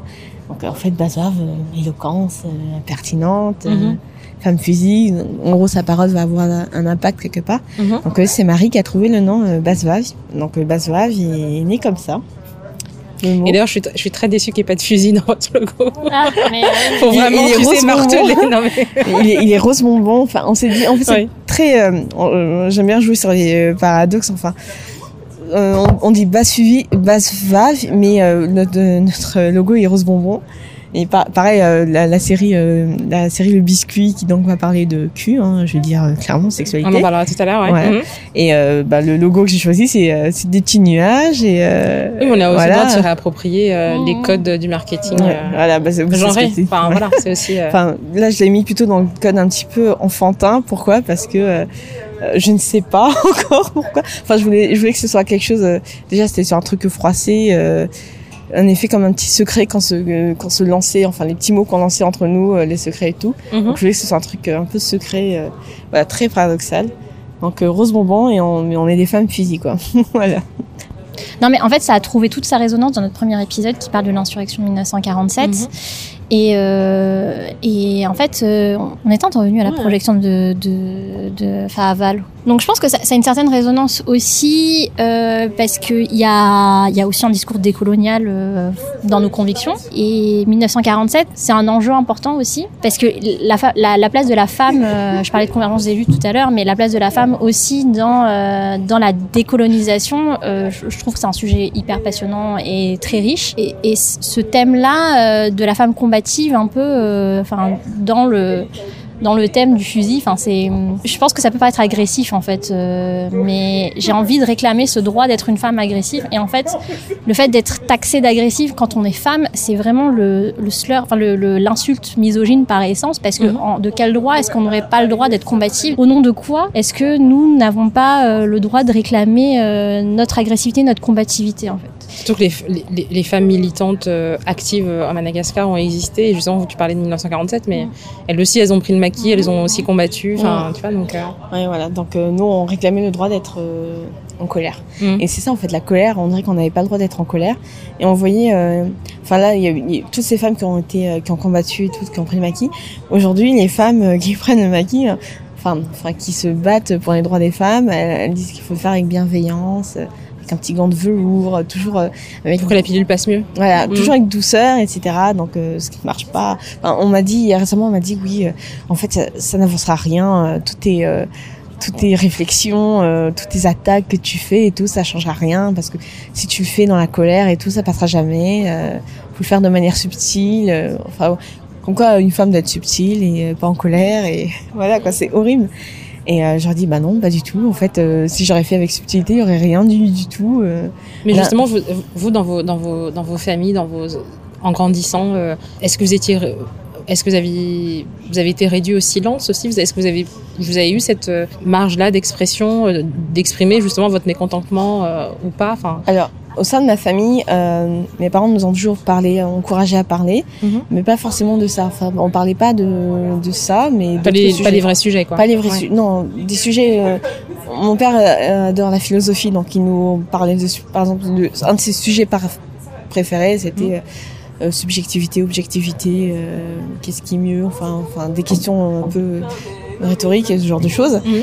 Mais euh, ce question de droit, etc. Non, euh, mon père était très euh, conservateur, très euh, patriarcal, et ma mère est très féministe. Euh, C'est très très difficile. Du coup, elle suivait quand même un peu plus mon père. Donc moi, j'avais pas le droit de mettre des débardeurs et tout ça. C'était toujours, euh, c'est un peu compliqué. Et toi, euh, Marie? Je, je me répète beaucoup parce que c'est vrai qu'il y, a- il y a cette histoire de paradoxe, Mm. mais c'est, enfin moi c'est, c'est ce qui résonne le plus, euh, le plus en moi, c'est cette histoire de paradoxe parce que je viens d'une famille de femmes très vocales, très passives, très indépendantes, très fortes, euh, avec euh, toujours la volonté de faire des études, euh, de gagner sa vie, etc. Mais euh, dans ma famille, mes oncles et mes cousins, enfin, sont des sont des enfants. Enfin, c'est vraiment on a infantilisé l'homme. En plus, avec un espèce de faux prétexte féministe en disant que ben nous on est on prend notre place, etc. Mais mais à côté de ça, toute la charge mentale est assumée par les femmes, même enfin toute la charge euh, est assumée par les femmes. Et euh, et donc je peux pas répondre à tes questions euh, de manière très simple avec une réponse. euh, Non, mais euh, tu réponds comme tu veux. binaire, mais euh, en fait, oui, la marge d'expression existe. On a le droit de parler, on a le droit de se plaindre, on avait le droit de d'exprimer de, notre mécontentement. Et on était même, enfin, j'ai vu des femmes. Moi, j'ai mon modèle, euh, le modèle de femmes, les allomères que j'ai connues sont des femmes qui savaient ce qu'elles voulaient, qui, qui faisaient clairement euh, ce qu'elles voulaient. Mais à côté de ça, c'est elle qui a assumé toute la charge du foyer, qui a assumé enfin, euh, la charge mentale, qui, est, qui, qui devenait des mères euh, qui, qui, ont reproduit en fait le schéma euh, ancestral de ma grand-mère qu'on a enlevé de l'école à 12 ans pour qu'elle s'occupe de ses frères. Et pareillement, ben, mes tantes, elles sont occupées de leurs frères, de leurs frères aînés. Mmh. Donc c'est extrêmement perturbant de, de, de vivre ça. ce, ce, le côté discursif et le côté promotion d'une femme forte et inversement et qui a le droit de s'exprimer mais qui inversement n'a pas le droit ben, de s'occuper d'elle-même n'a pas le droit à l'insouciance. Parce que je dis enfin à Madagascar c'est vraiment le droit à l'insouciance c'est un truc euh... inexistant. Quand t'es une femme, voilà, c'est vraiment tu, tu depuis tu as la responsabilité de ta propre sécurité, euh, de ta pudeur, euh, de ta respectabilité, la responsabilité de ton de ton foyer, mais tu et, à côté de ça, on grandit avec des garçons qui, toute leur vie, sont des enfants. Enfin, je ne je sais pas si ça existe dans d'autres cultures. Je pense que ça va être très mal pris que j'ai dit ça, mais je pense que les hommes malgaches sont des éternels enfants, en fait. Euh... Non, je pense que je pense que ça a une résonance dans ça aura une résonance dans beaucoup de, familles africaines. Mais justement, à, l'essence, elles sont comment les, les pour vous, euh, outre leur audace et, leur grande bouche, elles sont comment? Quelles sont le quels sont pour vous des, par exemple des exemples entre guillemets parfaites de faves euh, que ce soit dans votre cercle, dans vos cercles personnels ou dans l'espace public Alors, En exemple parfait, euh, je ne saurais le dire. Bon, je vais juste revenir un petit peu sur euh, ce qu'on a dit en mmh. fait euh, par rapport aux conversations. Euh, on avait le droit de parler de plein de choses, mais on n'avait pas le droit de remettre en question l'ordre établi. Voilà, tout simplement. C'est en une phrase, c'est ce que j'aurais expliqué. Mmh. Et est-ce que autour de nous, on a des bases vraiment bah Alors déjà, comment elles sont? Elles se laissent pas faire pour moi. je sais pas. Enfin, euh, comment une basse valve C'est une basse valve qui, euh, qui en a marre déjà. Mhm. Mm -hmm. Et euh, qui, en a marre de quoi? Qui en a marre de du paradoxe qu'on lui dise qu'elle est tout pour le tout pour le monde, mais rien en même temps, et qu'on lui laisse aucune marge de liberté, d'épanouissement et de sécurité. Et donc pour moi, une basse valve, c'est une, une, fille qui qui veut casser l'ordre établi en fait, qui qui parle et voilà. Moi je, moi je dis, on, vous êtes tous des basses valves parce que pour moi, quelque part, quand une fois qu'on s'est réveillé, qu'on commence à faire ce cheminement, pour moi, pour moi, ça a commencé de là, être basse vague. C'est le questionnement, en fait. Pouvoir com commencer par un questionnement. Donc, tout le monde peut être basse vague. Euh, comme même quelqu'un qui est encore dedans en, disant que moi, ce que je fais, c'est pas bien. Euh, je parle, par exemple, euh, je sais pas, d'une d'une personne que je connais bien qui va me dire euh, oh c'est pas bien ce que tu fais euh, qu'est-ce que vont dire les gens et tout. Mais euh, en vrai euh, cette, cette femme là ben c'est une self-made woman elle se une, elle se bat elle se bagarre contre l'ordre établi contre le patriarcat elle existe selon ces termes quoi. Voilà pour son indépendance financière mais elle est aussi non non mais il faut pas dire ça trop fort enfin tu qu'est-ce que vont dire les gens etc donc voilà, y a, pour moi il y a il y a des bases c'est des pourcentages, on va dire. Toi, tu es à 10%, toi, tu es à 20%. mais C'est un chemin, quoi. Voilà. Ça, ça commence. Moi, dès que tu commences un petit truc, moi, c'est déjà le fait de vouloir de se rendre compte, en fait, qu'il y a un problème et se demander qu'est-ce que je peux faire pour résoudre ce problème. Pour moi, c'est déjà, déjà le début du basivisme. Comment on va dire ça Du basivisation. je vais paraphraser Oubi encore une fois, mais c'est vrai que c'est euh, la base VAV, elle a aussi plein de doutes, elle est pleine de, de, de vulnérabilité en fait, parce mmh. que toute sa vie on lui a dit que euh, elle devait se taire et elle devait exister selon les termes d'autrui.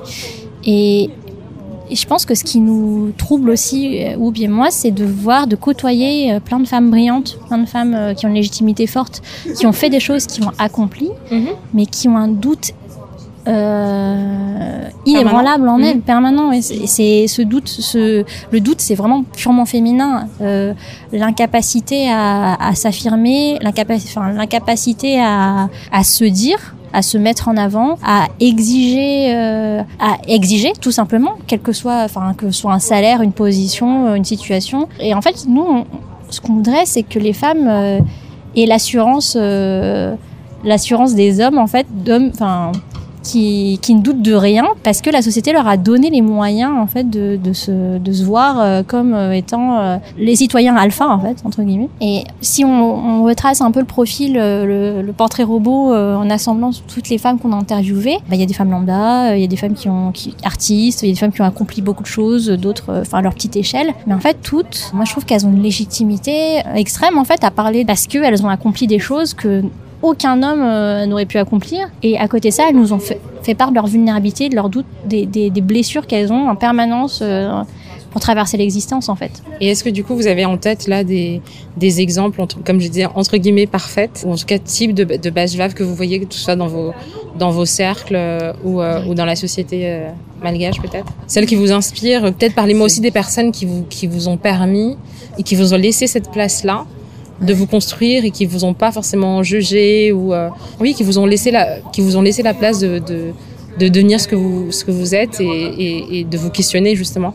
Il y a nos mères déjà je pense. Enfin, clairement nos deux mamans enfin euh, c'est peut-être les premières les premières bases vagues enfin avec cette notion de combativité euh, de résilience et même si elles n'ont pas pu dire ou affirmer toutes les frustrations qu'elles qu ont pu avoir, mm -hmm. euh, elles se sont. Euh, c'est quand même des exemples, je pense pour nous. C'est un peu cliché de dire ça. Oui, je remercie ma maman. Oui, mais enfin bon, mais, euh, oui. mais c'est vrai. Enfin, c'est vrai. Enfin, je, je pense que moi, ma mère, elle, elle, a, elle, m'a élevée toute seule. Elle s'est saignée aux quatre veines pour euh, me permettre de faire mes études. Elle a, elle a voulu que je fasse les études qu'elle n'a pas faites. Et puis en même temps, elle m'a laissé une espèce de liberté immense, un espace d'expression immense. Euh, sans jamais être dogmatique euh, dans son éducation. Euh, et, et, en fait, je pense que moi, ce qui me, ce qui me trouble, c'est qu'elle aurait pu dire plus de choses, qu'elle aurait pu être plus de choses, et qu'elle s'est résignée en fait à vivre l'existence qu'elle a vécue parce que parce qu'elle était une femme. Alors moi, ça va pas, je vais pas dire ma maman. désolée maman, elle écoute tout. Euh, désolée. Euh, je vais pas dire ma maman. Pourquoi? Parce que euh, je trouve que ma maman a fait un petit peu trop, le, a suivi un petit peu trop le jeu des ondits, de, enfin de des ondits et de comment il fallait m'élever en fait, euh, selon la doctrine Merne, Moten et compagnie. Mm -hmm. Donc je vais pas dire ma maman. Désolée maman. Euh, voilà. Mais je vais plutôt dire la sœur de ma mère, par exemple. Les sœurs de ma mère. Ma mère a deux sœurs qui ne se sont jamais mariées qui n'ont pas eu d'enfants. Pourquoi Parce qu'elles ne voulaient pas, tout simplement. Et elles ont, surtout l'une, parce que l'autre est morte de, maintenant, surtout l'une qui, qui, avec qui on a grandi, qui est un peu notre deuxième maman, qui, qui a donc jamais voulu se marier. Elle voulait pas s'attacher euh, à un homme et elle voulait pas d'enfants parce qu'elle n'a jamais voulu avoir d'enfants, tout simplement. Et euh, elle a plus de 60 ans aujourd'hui, donc c'était très rare à l'époque une femme qui décide de tout faire par elle-même. Et moi, je l'ai vu en fait euh, subir euh, ce patriarcat de plein fouet. Euh, on, on, dit en fait que les femmes non mariées, qui n'ont pas d'enfants, sont des sorcières. Enfin, c'est toujours bizarre en fait parce que une femme doit forcément être attachée à quelque chose. -hmm. Donc, euh, ma tante, elle était attachée à personne et j'aimais bien en fait la voir libre, toujours très libre. Et, elle pouvait voyager comme elle voulait. Elle a monté sa petite boîte. Bon, c'était pas, elle n'était pas riche à milliards ou quoi que ce soit, mais ça lui suffisait pour vivre. Et elle, elle aidait beaucoup de femmes en fait autour d'elle. Elle a, créé donc une, société, de confection. Et euh, elle, elle a jamais dit ça comme ça en disant oui, moi je m'occupe de femmes. C'est moi-même qui le dis. Euh, toi, t'es révolutionnaire en fait à ce niveau-là. Ah ouais, ah bon, ah, je savais pas. Enfin tellement pour elle c'était naturel de le faire qu'elle ne l'a jamais créé euh, partout. Elle a recueilli des femmes qui ont été euh, soit victimes de violences conjugales ou abandonnées parce qu'elles sont stériles ou quoi que ce soit. Elle les mm -hmm. a formées, ce sont devenues des couturières et donc euh, elle, c'est ce qu'elle a fait. Et jusqu'à maintenant, c'est toujours été des personnes un peu libres. des fois, elle m'appelle, elle fait bah, Je vais à Paris pendant deux mois, je viens à la maison, et, voilà, sans attache ni rien. Pour moi, elle, moi, c'est une des belles veuves que je connais parce que c'est vraiment une grande gueule elle sait tout ce qu'on dit sur elle et tout, et elle n'a rien à carrer. et ça l'a pas permis, ça ne l'a pas empêché de vivre sa vie comme elle voulait. Et moi, j'ai l'impression que c'était plutôt cette liberté que les gens critiquaient, en fait, qu'elle qu avait. Sur votre site, vous, vous écrivez qu'à la jeunesse du, du, projet, je cite, l'idée était de, de, développer une organisation ou un média dédié au féminisme malgache. C'est quoi votre idée, justement, du féminisme malgache et, et quelles en sont les, les grandes figures, selon vous? Ben, Comme on l'a dit euh, un peu plus tôt, c'est pour nous, enfin, c'est vraiment un retour aux sources. C'est pas une importation. Enfin, c'est vraiment une. C'est juste euh, se rendre compte en fait de la de, tous les combats, de tous les. Euh.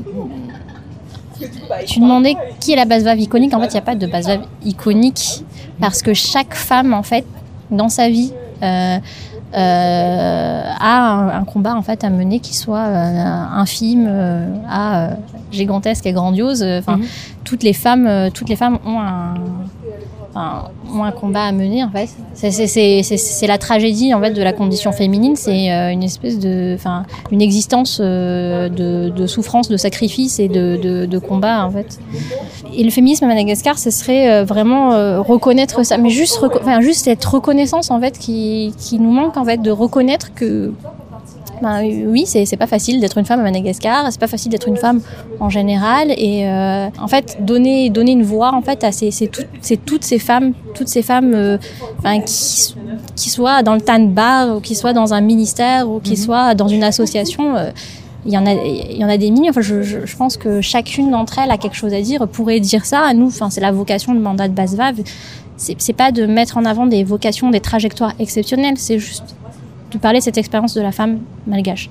Et où ben, elle a 20 000 projets euh, dans la tête euh, déjà. C'est un espèce de blueprint pr- permanent de ce qu'elle voudrait que Basvav soit. Là, on est vraiment au tout début de, notre histoire. Enfin, il y a plein de choses à régler, il y a plein de choses. euh, c'est vraiment en construction et on est sur, un chemin. On est au tout début du chemin. Mais justement sur la scène publique, parce que tout à l'heure on parlait de- des, figures Bashvav, euh, voilà, dans, que vous avez rencontrées ou dans, votre cercle familial. Est-ce que vous en avez rencontré ou connu même de loin, ne serait-ce que par des lectures, hein, des exemples justement de qui, pour- pourraient incarner ce, féminisme-là, sans malgache, sans forcément mettre le mot féminisme dessus, mais en tout cas des, des- des grandes femmes, des femmes qui ont, qui ont, qui ont marqué l'espace public et, le, et la parole publique? Mais il y a aussi, enfin, métaphoriquement, euh, Tukanoun et Telnoun, les sorcières, euh, les sorcières de l'insurrection euh, malgache de 1947, Mhm. en fait, sont donc euh, sont des mythes euh, de de la sorcière. Euh, L'image de la sorcière est, est- enfin, nous est très chère en fait à Obi et, et moi. Euh, donc c'est- c'est la femme qui n'existe pas pour le regard masculin, qui est menaçante pour le, le corps masculiniste parce que puissante, indépendante et parce que justement elle n'existe pas que dans son regard. Donc tout comme nous n'était le Noun, c'est euh, voilà, c'est des mythes d'insurgés malgaches. euh, euh, donc qui sont sortis au moment de l'insurrection de 1947 et euh, et qui ont euh, cette réputation en fait d'avoir tenu tête euh, d'avoir tenu tête à, euh, aux colons. Mm. Et enfin, nous, ces deux figures, bon, c'est, je sais pas si on répond bien à ta question parce que c'est Oui, pas mais du vraiment. coup vous avez aussi cité Gisèle, mais vous l'avez pas dit dans le micro, Ah, donc. euh, Voilà, Ah je oui. vais le dire. Mais j'ai ajouté que. Euh, du coup, euh, moi, je vais citer euh, Gisèle Rabessal, que j'ai rencontrée Mhm. euh, il y a quelques années, qui est pour moi une, On base, une image d'une base vague. Mhm. À l'époque, j'avais donc euh, 12 ans, 13 ans, donc euh, je ne savais pas qui était cette femme Mhm. qui me parlait depuis une heure. en fait, mon père euh, a acheté une partie de ses bureaux, en fait, euh, les, euh, les bureaux euh, d'origine de, de Imong Vovov, donc qui est euh, le c'est un journal, je crois, et euh, le journal euh, de la Révolution. Et voilà, donc en fait, mon père, il a acheté une partie, une, une partie des locaux de, du journal, donc du QG de Gisèle Rabessal. C'est comme ça que je l'ai connue. Donc, euh, et donc je l'ai, je l'ai pas connue. euh, enfin, quand je l'ai connue, donc j'en ai jamais dit. On n'a pas discuté de féminisme à 12 ans, non, pas du tout. Donc on parlait de sujets lambda. Je me rappelle même pas de quoi Mhm. et je regrette amèrement. Mais pour moi, c'est une femme qui s'est battue au dépit, euh, enfin, contre tous, euh, contre quoi elle était destinée. Tu vois. Mhm. Elle s'est pas mariée, elle n'a pas eu d'enfant. Pourquoi? Parce que c'était pas non plus sa vocation. Elle voulait pas être mère, euh, c'était pas son objectif. Elle voulait se battre pour Madagascar. Donc euh, à son niveau, elle, elle était, euh, je crois, qu'elle était secrétaire et euh, elle a aidé euh, dans la révolution. Donc à son niveau, elle a fait plein de choses. Euh, elle s'est battue. Elle n'avait pas tout. Elle n'avait pas. Elle n'avait pas toutes les clés en main. C'était pas un homme, euh, ni l'argent ni rien. Et euh, elle s'est battue. euh, C'est une, une- une jeune femme au milieu de tout le monde, au milieu des hommes, au milieu des Français, au milieu des colons. Elle s'est battue et elle est arrivée à être aujourd'hui une icône féministe malgache. Je dirais même c'est l'une des premières icônes féministes malgaches. Quand quelqu'un euh, va parler d'une icône, et je ne sais même pas si elle, s'identifie comme féministe. hein, je ne pense pas. Je sais pas du tout. Mais euh, en tout cas, pour euh, les, beaucoup de malgaches, c'est une première icône. Et euh, voilà. il y a aussi, euh, Les reines aussi. ouais, des reines. Euh, Dans le milieu universitaire aussi, à Michel euh, Rabenour aussi, euh, qui, euh, qui pour moi aussi une Mireille. Pardon, Et Mireille, pardon. ouais, Mireille Rabenour, qui est aussi une euh, icône euh, féministe. Euh, voilà, donc euh, ça, ce sont les, euh, nos aînés un petit peu. Et puis, Il y a un local féministe en fait sur euh, Facebook où on retrouve euh, 700 personnes qui euh, Mhm. parlent. Il y a plein de filles dedans et, et dedans aussi, il y a, je, par- je pense aussi à Marie-Christina euh, Colo. Mhm. qui est euh, pour moi aussi une basse vave. Il y a beaucoup d'icônes maintenant qui sont, qui sont là. Dans la jeune génération. Dans la jeune génération, dans l'ancienne aussi, un petit peu. Euh, Marie, euh, Marie est en train de me dire à l'oreillette, enfin à côté, euh, les reines aussi. Euh, Il y a des reines. Alors, euh, on va pas citer les reines mères parce qu'elles sont très connues, mais il y a aussi les reines Bean. Enfin, il y a, il y a plein de reines partout dans Madagascar qui méritent qu'on parle beaucoup plus d'elles. Et du coup, pour vous, quels sont les enjeux ou, ou les combats justement qui, qui vous importent le plus en tant que femme Ngash et que vous avez envie de mettre en avant euh, à travers Bashvav Pas par ordre de priorité, parce Mhm. que voilà, mais je pense que tout ce qui est euh, droit de disposer de son propre corps, euh, c'est la base déjà à Madagascar. Donc il y a quoi? Il y a l'IVG, le harcèlement, que la législation sur le viol elle soit plus durcie, la protection en fait de l'enfance, parce que ça c'est à Madagascar c'est un enjeu euh, énorme. Et il y a énormément Sachant que la de- prostitution enfantine est, est Voilà. légale. hein.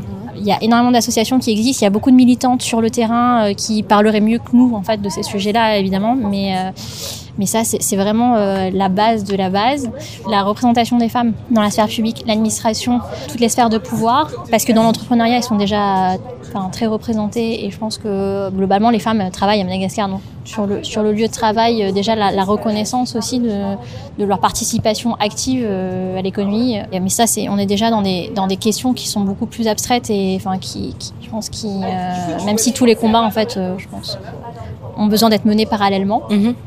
Il n'y a pas de hiérarchie, il n'y a pas de petit de combat qui soit plus euh, légitime ou autre.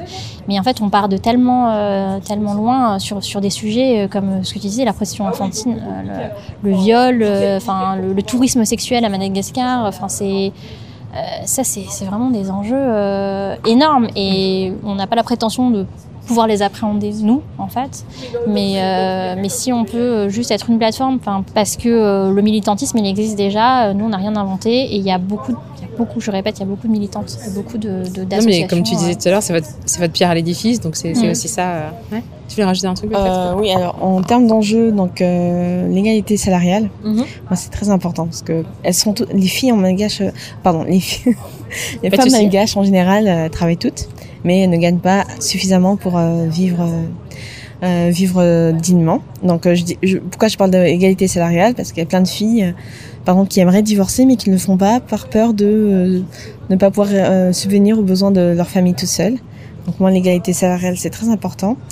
Les questions LGBT, euh, QIA+, aussi.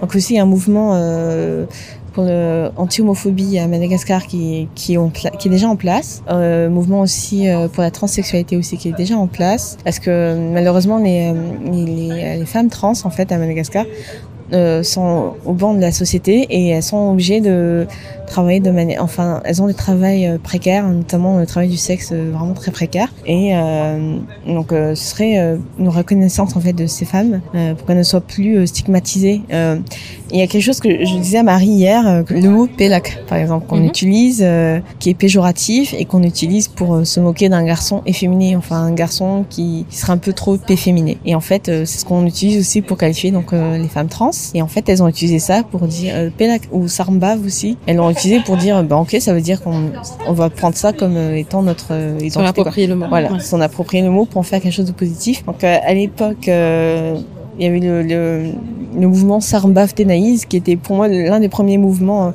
féministes à Madagascar. Il n'y avait même pas encore de questions de féminisme et tout, mais le mouvement Sarmbav Tenaïs, on entend déjà parler depuis bien longtemps. Mhm. Donc elles, ont fait un spectacle en disant qu'elles étaient fières d'être Sarmbav. Et euh, donc il y avait ce, ce mouvement-là qui, qui, est très- qui était précurseur, moi je, je pense. Donc euh, ça, ça reste pour moi un enjeu très important. Donc il y a des figures qui sont très connues à Mada. La plus connue étant Zatia Rocher, qui est donc euh, qui en a fait un qui en ont fait un marketing en fait de, de cette identité et qui est donc très connue. Il y a aussi Emiga, qui est une styliste qui elle euh, travaille beaucoup en faveur euh, des femmes trans. Et euh, après ça, la sécurité dans la rue, moi c'est un enjeu très important euh, la reconnaissance du viol conjugal aussi, euh, parce que le viol conjugal, donc il est, il est aujourd'hui, il est, euh, il est dans les, il est dans la loi, hein, il est inscrit, mais euh, les femmes ne savent pas encore très bien ce que c'est. Donc on peut retrouver encore des messages sur les réseaux en disant, oh qu'est-ce qu'on fait? Moi je dors et puis mon mari me réveille en pleine nuit, il me pénètre. Et en fait, euh, on lui explique, mais non, en fait, il peut pas te pénétrer comme ça par surprise. Oui, il y a un travail de sensibilisation à faire encore. Donc, il y a encore euh, ça, et ensuite euh, l'éducation aussi, euh, mais des garçons et des filles, et l'éducation sexuelle aussi Mhm. Dessus. Donc euh, déjà, si on aurait ça, ce serait déjà euh, extraordinaire, je trouve. Ok. Voilà. Mais justement, euh, pour revenir un peu plus au, au, au cœur même du podcast, vous avez sorti le premier épisode le 8 mars de cette année, Journée internationale des, des droits des femmes. Pourquoi cette date en particulier pour vous? Pourquoi vous y teniez à par- particulièrement à, à le sortir là? Parce que c'est une date symbolique qui nous concerne en fait. Parce qu'effectivement on est dans le domaine euh, des droits enfin la, la lutte pour les droits des femmes. Et euh, par ailleurs bon euh, c'est un peu opportuniste aussi parce qu'on nous a proposé parce que euh, du coup Marie-Clémence Injamont qui est la fondatrice de la boîte de production Latérite qu'on a interviewé dans notre premier épisode nous a proposé comme par le passé parce qu'on avait déjà on avait déjà animé un débat lors d'une projection pour Faval. euh, Faval 1947 effectivement et là elle nous l'a proposé pour Ngusu et il y avait une résonance extrêmement forte parce que c'était le 8 mars. C'est vraiment un mentor pour nous, Marie-Clémence. Elle est très généreuse euh, dans les opportunités qu'elle va donner aux autres. Elle fait partie de ces femmes, en fait, qui, euh, qui ne se suffisent pas de leur réussite personnelle, en fait, qui ont vraiment euh, besoin et envie de, de tendre la main, en fait, à toutes les initiatives. Mhm. Et donc, elle nous a, elle nous a proposé ce, ce créneau-là, ce jour-là, pour... euh, parce qu'il y avait une projection de Ngusu, euh, donc il y a un film d'Edouard Joubeau qui est un magnifique film. Et euh, donc on a eu la chance euh, extrême de, de, de participer à ce débat avec le réalisateur. Et euh, je vous enjoins vraiment à voir ce film qui est magnifique et qui, en fait, je pense, en un film résume euh, enfin, tout, tout ce qu'on s'est dit. Genre, Avec beaucoup des enjeux, Ouais. effectivement, parce que ça, enfin, juste un, un petit synopsis, c'est que ça, ça suit le parcours d'une d'une jeune mère, justement, qui doit quitter euh, sa famille pour essayer de, de trouver de l'argent pour l'écolage de sa fille, euh, Mm. qu'elle laisse à ses parents, etc. Enfin, on suit son parcours. C'est un docu-fiction et je pense que d'ici à ce que ça sorte, ça sera que sur le site, parce que le- là, il était en projection à, à l'espace Saint-Michel. Mais c'est la fin d'exploitation. euh, c'est la fin d'exploitation, donc vous pouvez le retrouver sur le site de, de la Territe en, en VOD directement. Ouais. Bon, pour moi, déjà, Angsu, c'est une base vave. ça, c'était sûr. Mhm. Donc, euh, oui, comme a dit Marie, je ne vais pas rajouter, c'est exact tout ce qu'elle a dit. Peut-être la question pourquoi on l'a sorti aussi tardivement. Mais euh, ben, du non, coup, après, est-ce que vous aviez un attachement pa- particulier? Parce qu'évidemment que je, Oui, je pose la question, euh, elle, est, elle est faussement naïve, ma question, mais euh, voilà, c'était... oui, ben oui, bien sûr. Est-ce que vous aviez un attachement, vous, particulier, ou ça représente quelque chose vraiment pour vous ou pas quoi? Ben, Basva, pour nous, allait être forcément un podcast militant, donc euh, c'était, euh, il fallait absolument, enfin pour moi, c'était tout à fait logique qu'on sorte le symbolique 8 est mars. Voilà. Le 8 mars, le jour euh, international des droits des femmes, des luttes et des convergences. Donc oui, pour nous, c'était, euh, nous, on voulait que Basva soit militant, donc euh, C'était inespéré d'avoir un- une date de naissance aussi symbolique. Ouais. Mais vraiment, on nous l'a. Enfin, il y a eu une espèce de, oui, d'alignement cosmique, euh, si tu veux, sur. euh, ben, Mike Clément nous a proposé ça. En même temps, ce film nous parle énormément et, enfin, vraiment, enfin, vibre hein, Mhm. très profondément avec toutes les fibres de, de Basse Vave. Et, euh, et ce jour-là, ouais, c'était vraiment symbolique. quoi. et, et du coup, concrètement, comment, euh, pour parler un peu plus de la partie production de, de Bachevave, comment vous, vous faites, vous, comment vous produisez Bachevave Quels sont les, les ingrédients essentiels de, de votre podcast? Parce que vous êtes deux, mais il y en a qu'une qui parle, par exemple. Il y en a, Ouais. ah, donc, expliquez un peu la sauce euh, Bachevave. Alors, euh, moi, je prospecte les gens. Mhm. Donc, euh, je, au début, je puisais dans mon réseau. Mhm. Et ensuite, euh, je regarde un petit peu sur, sur Instagram, euh, les, gens, les gens qui me suivent sur Instagram, etc., sur le- la page de Basse ou qui réagissent euh, mes stories ou mes stories sur mon compte personnel. Mais comment ça s'est décidé justement avant même tout ça, la- le choix des thématiques et des personnes Comment ça s'est décidé de qui va parler, qui va produire, qui va Voilà. faire de la du rédactionnel C'était très Comment ça s'est fait? Marie dit, je vais jamais parler.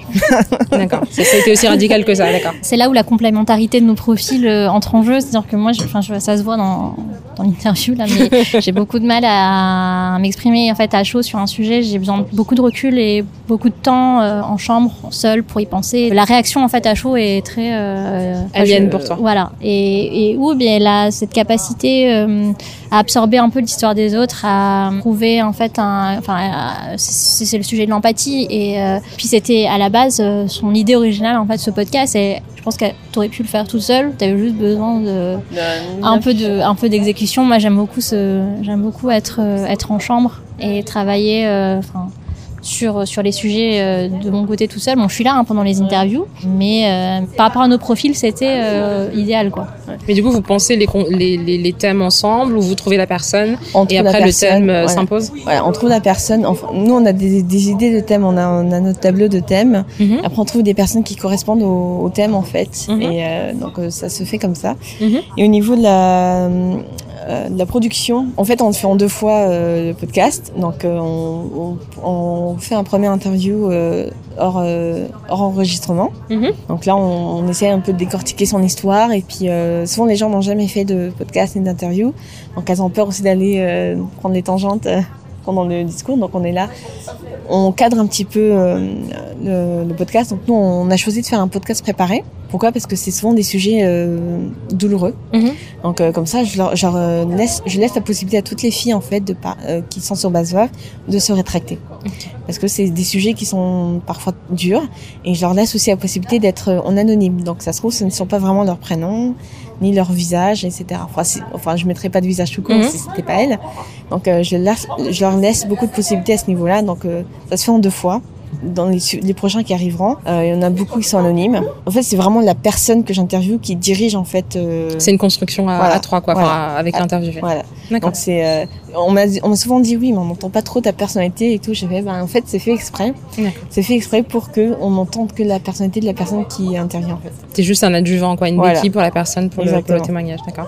Et, c'est- et du coup, cette façon-là de, de, de, de procéder, c'était quelque chose que vous avez déjà conceptualisé après, enfin, je veux dire, à- en amont, ou c'est vraiment arrivé en rencontrant ces personnes-là qui ont effectivement euh, des sujets de, de- des, des expériences qui sont plus ou moins difficiles, comme tu, tu le Alors, disais? dans deux, deux raisons. Alors euh, donc euh, pour, euh, pour le fait que c'était des sujets parfois qui pouvaient être euh, très douloureux pour elle, et euh, d'une autre part parce que euh, j'ai aussi des insécurités comme tout le monde. Mhm. Notamment, euh, moi, je suis pas, je ne suis pas journaliste, donc euh, je me suis dit, euh, euh, je, je bégaye. En fait, je bègue, je bègue, je bégaye, ou je vais dire des mots qui ne me correspondent pas. Donc, j'ai besoin de, euh, j'ai besoin de préparer aussi moi en amont. Euh, Je peux pas, je rêverais peut-être pas à dire les mots justes et tout. Mais les journalistes préparent aussi, hein. Et il y a des journalistes je- j'insiste, mais euh, ouais. Non, mais en gros, je, voilà, il y a plein de questions sur, euh, je déteste ma voix, est-ce que je suis légitime? Donc c'est pour ça que Marie, en fait, elle, elle est aussi un peu là parce que elle me sert aussi de béquille.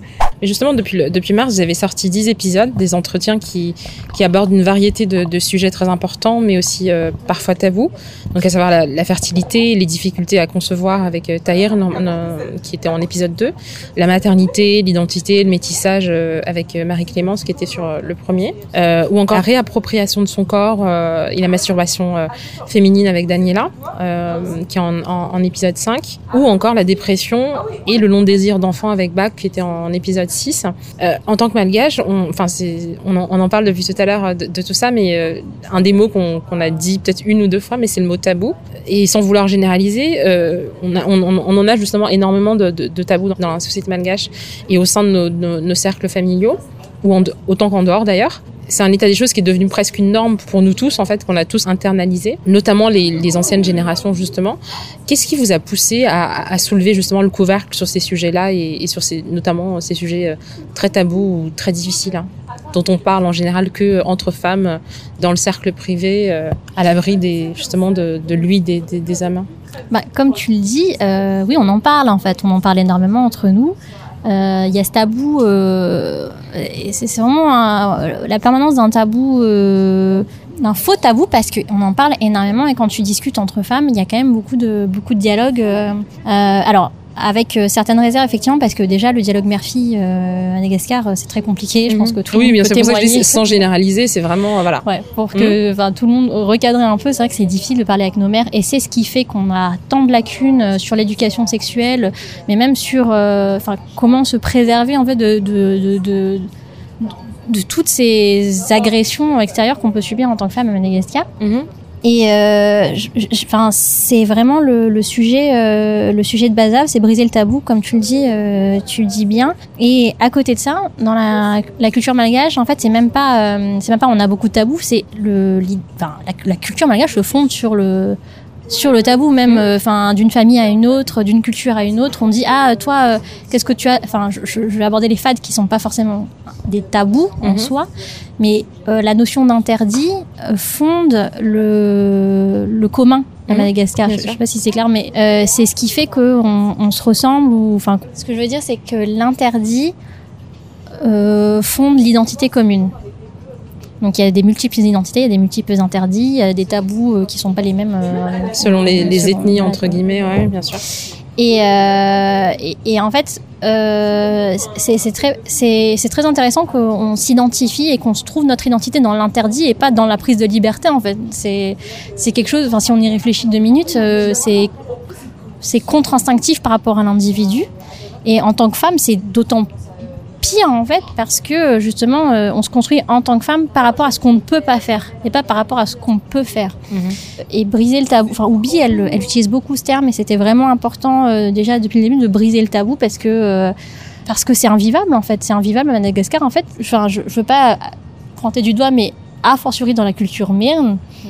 notamment sur la sexualité par exemple il euh, y a une hypersexualité. Avec la jeunesse myrne et ça déborde de partout euh, la sexualité enfin mais à côté de ça enfin on n'en parle jamais. Enfin c'est vraiment comme si ça n'existait pas. Il n'y a pas de sexe avant le mariage il n'y a pas de sexe tout court. Enfin les enfants apparaissent comme ça euh, par magie. Mhm. après le mariage. après le mariage. Évidemment évidemment mais en fait quand tu interroges n'importe quel jeune euh, arrive c'est tout le monde a été dans une chambre d'hôtel pour rencontrer enfin. Ce paradoxe là il est je trouve c'est c'est confondant quoi. Et justement, euh, comment vos proches euh, puis les auditeurs ont accueilli votre démarche et, et ces conversations justement parfois traumatiques, euh, douloureuses et peut-être justement dérangeantes à entendre selon quelle génération, il y a quel stade de notre euh, déconstruction on est? Alors en termes de mes proches, enfin en termes de famille, ils n'ont pas trop parlé, donc j'ai juste une cousine qui m'a dit c'est parfois un peu extrême. Oui, je voulais te le dire, Marie. Quelqu'un dit oui, c'est parfois un peu extrême ce qui est écrit. Euh, voilà. Et euh, j'ai regardé, je fais, ah bon, ben c'est un peu l'objectif. Mm -hmm. donc c'était un petit peu l'objectif, c'était un petit peu bousculer donc les certitudes qu'on avait ou les non-dits. Et, euh, rien de tes parents du coup, silence radio. Euh, non, mes parents écoutent tous mes podcasts mm -hmm. au déjeuner, au dîner pardon. ils sortent à 18h, donc à 19h à Madagascar, et eux mm -hmm. ils se mettent à table et ils mettent mon podcast. Voilà, c'est devenu leur.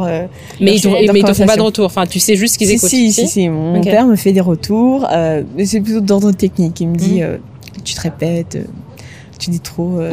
C'était quoi déjà le mot que je disais trop euh, Donc, et du coup. Et du coup, et du coup, tu dis trop le mot et du mmh. coup, euh, voilà. Mais pas sur le fond, pas sur la question, pas sur les sujets, mais sur euh, comment je, comment j'interviens en fait dedans.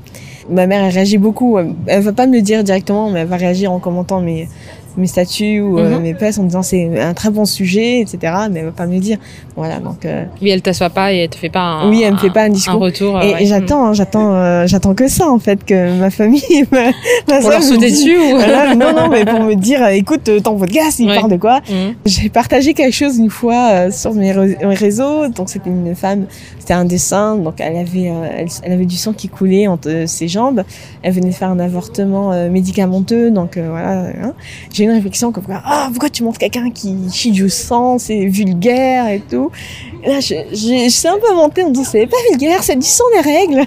Enfin ouais je suis pas allée euh, je suis pas montée parce que c'est quand même quelqu'un euh, que j'estime beaucoup pour moi que j'aime beaucoup. Donc euh, voilà mais on m'a jamais vraiment assis à une table en disant il faut qu'on parle de ce que tu fais et tout. Ma mère m'encourage mes parents m'encouragent mais sans trop entrer dans les discussions. Après c'est un peu bizarre parce que je, des fois je dis à Marie j'ai l'impression que je fais ça pour mes parents on dirait euh, pour parler à ma mère. Et euh, peut-être inconsciemment aussi oui voilà, vois, inconsciemment il y, a, il y, a plein de questions qui pour moi sont importantes exemple vis-à-vis -vis des parents vis-à-vis -vis des beaux-parents par exemple de la belle famille et tout. Et, euh, comme et par rapport au, au, au public, enfin aux, aux, auditeurs, quel, est-ce que quel, quels sont les retours que, que vous avez eu euh...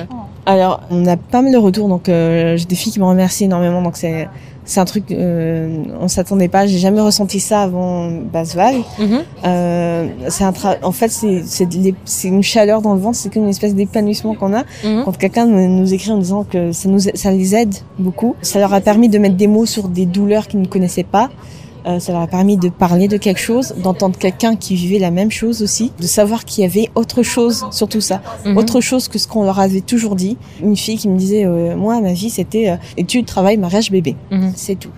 Et en écoutant Basva avec les différentes filles, euh, elle me disait j'ai appris qu'il y avait autre chose Mhm. qu'on appelait l'épanouissement personnel que je ne connaissais pas.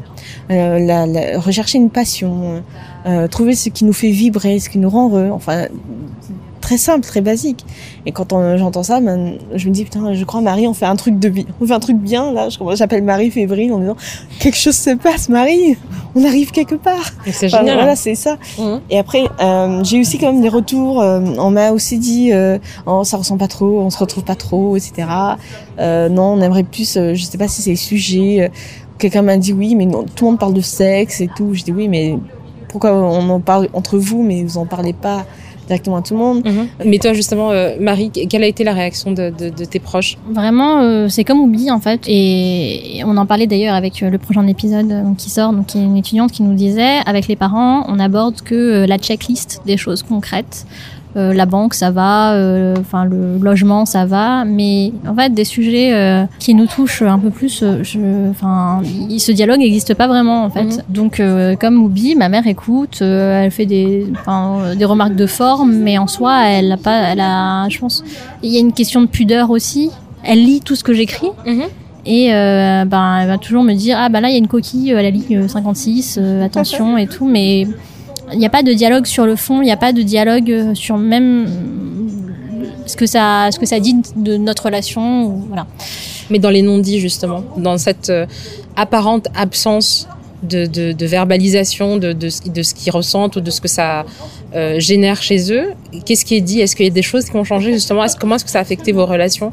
Est-ce qu'il y a eu une- un changement de dynamique ou, dans des, dans des peut-être des petites conversations où vous êtes dit ah peut-être que là ça c'est la première fois que je, je vois cette réaction là ou ce cette attention là à tel ou tel sujet. je pense que c'est encore imperceptible et euh, enfin ça se verra plus sur le long terme Mais euh, là, enfin pour le moment, c'était tellement inébranlable comme euh, relation. Enfin, il- c'est, je, je pense pas que là, euh, ce soit visible encore à l'œil nu les changements que ça a pu opérer Ou même dans un ressenti, pas forcément Ouais. justement de visible, mais euh, un ressenti. sur. euh, j'ai, pas de tabou sur la sexualité avec ma mère. euh, Enfin, on se parle pas personnellement Mhm. nos expériences, Mhm. mais euh, elle a toujours été très nette et claire sur. Enfin, moi, j'ai reçu une éducation sexuelle assez, euh, enfin, poussée en fait. Euh, je pense euh, c'est assez exceptionnel dans la société malgache, mais euh, bon. Voilà, j'ai grandi avec euh, quatre grandes ados, euh, donc euh, enfin mes cousines, euh, donc ben les règles j'ai toujours su, enfin le, le les capotes, euh, enfin voilà, j'en ai vu des enfants, je sais ce que c'est que le, enfin comment on fait les bébés depuis toujours, c'est pas donc, donc euh, en soi c'est pas ça qui va changer, euh, enfin le non-dit avec ma mère. C'est plutôt sur euh, effectivement euh, le relationnel, enfin des choses un peu plus intimes, un peu Mhm. plus euh, qui nous concernent personnellement, individuellement et je, je, pense pas que le podcast ait changé ça, euh, clairement. Alors non, on n'a pas verbalisé euh, quoi que ce soit dessus. Mais euh, par exemple, on est dans le même groupe euh, euh, de féministes avec ma mère et euh, comme euh, comme je l'ai dit, elle, elle lit et écoute tout ce qu'on dit. Et donc pour moi, ne serait-ce que le fait qu'elle lise et qu'elle écoute tout ce que je dis, pour moi, c'est déjà une forme de dialogue que j'ai avec ma mère parce que je lui parle donc à travers un podcast. Mhm. Elle ne répond pas, mais euh, elle répond sur les, les commentaires. Je vois par exemple quand il y a des gens qui me répondent et tout, des détracteurs, des haters sur Mhm. internet ou quoi que ce soit, bah, ma mère me défend derrière. Je le vois. Elle, elle réagit en fait. Elle est pas d'accord avec ce que disent les gens de, de moi. Quelqu'un dit une fois que j'étais sûrement mal élevée. euh, Mhm. Elle dit excusez-moi, je suis sa mère et j'ai très bien élevé. Alors fermez votre gueule. À Voilà. sa manière, en son propre temps, Voilà. elle trouve euh, des manières de dialoguer. euh. Euh, Pour moi, Avec en fait, ouais. ouais, pour Ouais. moi, c'est une, c'est une, manière de dialoguer. Contrairement à Marie, moi, j'ai pas eu d'éducation sexuelle. J'ai mes règles très tardivement, donc euh, heureusement, j'ai eu la SVT. Moi, j'ai, été éduquée par la SVT. Je me rappelle, euh, je dis maman, j'ai mes règles. J'ai vu qu'elle était très gênée et euh, ma mère a, a perdu sa mère très jeune, donc elle n'a pas non plus. euh, elle a été éduquée par ses sœurs. Donc, j'avais dit, euh, ne t'inquiète pas, euh, je, l'ai appris à l'école. Et effectivement, nous, on a eu, euh, on a eu la chance d'être au lycée français qui, qui dispensait quelques cours d'éducation sexuelle en troisième et en première terminale, on a appris à mettre des capotes sur des, des, pénis, en, des pénis en polystyrène. On avait ça à l'école. Et on a eu quand même euh, la journée du sida qui nous a donc euh, sensibilisés. euh, la journée du sida qui était tous les ans, qui nous sensibilisait donc au VIH et aux autres maladies sexuellement transmissibles. Donc on, on, on savait en fait les risques que, les risques, etc. Mais on ne savait pas. Mais il n'y a pas eu ce dialogue-là Oui, on n'avait pas eu de dialogue. on nous a jamais parlé de masturbation, de d'émoi, d'hormones, de tout ça. Enfin, je sais pas, je pense pas qu'on en parlerait un jour à l'école ou quoi non, que mais, ce soit. Mais... Oui, mais tu parles de l'éducation sexuelle, de la journée du sida, mais en fait, l'éducation sexuelle, mais ça c'est globalement, c'est pas que Ouais. Madagascar, mais elle est euh, dans euh, le l'avertissement en fait. Enfin, il n'y a pas du tout d'éducation sexuelle. En Non, et puis elle est très, euh, sexuelle elle, lacunaire, est, elle est très lacunaire, euh, elle est- phallocentrée, quoi. Oui, c'est ça. ouais. Et, euh, et surtout, enfin, on nous enseigne à avoir peur en fait. Enfin, Il Mm. faut avoir peur de cette sexualité à tout prix. Quoi. Oui, voilà, il faut Les avoir peur. maladies, faut euh, ouais, c'est dangereux etc donc euh, c'est la première chose qu'on nous a dit un truc m'ont- j'aurais voulu apprendre ce serait la, la notion de consentement tout court en fait Euh, alors que nous on nous- on nous apprend à être obéissante mais en fait euh, on nous dit pas euh, qu'il ne faut pas dire oui à tout Mais c'est pire que ça parce qu'à Madagascar, avec en fait euh, tout ce qui est culte de la virginité, etc., et de la femme respectable, en plus on nous apprend et on apprend aux garçons que la valeur des femmes c'est dans leur refus. En fait, l'affirmation de la sexualité chez la femme c'est tabou. Enfin, c'est c'est à l'inverse de ce qu'on nous inculque. En fait, donc on inculque aux garçons que de une, il faut euh, une femme qui dit oui, euh, bah, c'est pas respectable. Mhm. Donc le consentement en soi, il est même, euh, enfin, Il est nié, quoi. il est nié. Et de deux, en plus, ils vont devoir forcer pour obtenir des faveurs sexuelles. Et aux femmes, on leur apprend qu'il faut qu'elles pr- se préservent à tout prix. euh, Mais du coup, pour revenir un peu plus sur justement vos, le podcast, pardon, qu'est-ce que vous cherchez à accomplir justement à travers ces entretiens et rencontres euh, assez intimes avec les, les femmes malgaches hein? C'est quoi le dialogue que vous espérez euh, établir avec la diaspora? Pour les, euh, les femmes à Madagascar. Euh, je veux dire les femmes à Madagascar et les femmes de la diaspora. Alors les femmes à Madagascar, euh, j'aimerais en fait tous ces sujets-là, elles en parlent entre elles ou pas. J'aimerais qu'elles en parlent un peu plus, histoire que euh, les hommes autour d'elles aussi sachent en fait qu'est-ce qui se passe, euh, que ce soit pas juste un truc, un secret qu'on garde euh, entre eux, par exemple euh, entre elles. Par exemple, une femme qui me disait, euh, moi, jusqu'à ce que je tombe enceinte, euh, jamais personne m'a parlé de ce qu'était la grossesse et les risques et tout ce qui, tout ce qu'il allait avoir pendant que j'étais enceinte. Donc, euh, ce serait par exemple un dialogue euh, plus ouvert, pas uniquement entre initiés, donc entre femmes enceintes, entre Mhm. mères, entre etc. Ce soit quelque chose de plus ouvert, une discussion, une vraie discussion qui va aboutir sur une euh, éducation et donc un changement. Et une euh, banalisation voilà, de- une banalisation Ouais. et donc un changement euh, dans la société. Et par rapport à- aux femmes de la diaspora, euh, je, je pense que nous aussi, comme on expérimente quelque chose qu'à Madagascar on connaît pas, c'est-à-dire la liberté, qu'en tant que femme de la diaspora malgache, euh, diffuser en fait euh, le fait qu'on peut être euh, libre en fait, même à Madagascar. Euh, je connais beaucoup de filles qui sont à Madagascar, qui sont qui ont, qui ont fait ce chemin-là, mais qui, Mhm. qui sont à Madagascar, qui ont réussi à sortir de ce carcan et qui se sont libérées et qui sont aujourd'hui euh, épanouies et qui, euh, qui aussi influencent tout- toutes les filles autour d'elles. En fait, ce serait beaucoup d'influence euh, de malgaches d'ici, donc à Madagascar, mais aussi des femmes euh, à Madagascar et aussi des femmes de Madagascar pour influencer en France. Faire un pont, quoi. Voilà, faire euh, un pont. Voilà, c'est une, une ouverture, un nouvel, un nouveau canal de discussion, de, de banalisation, en fait, comme tu as dit.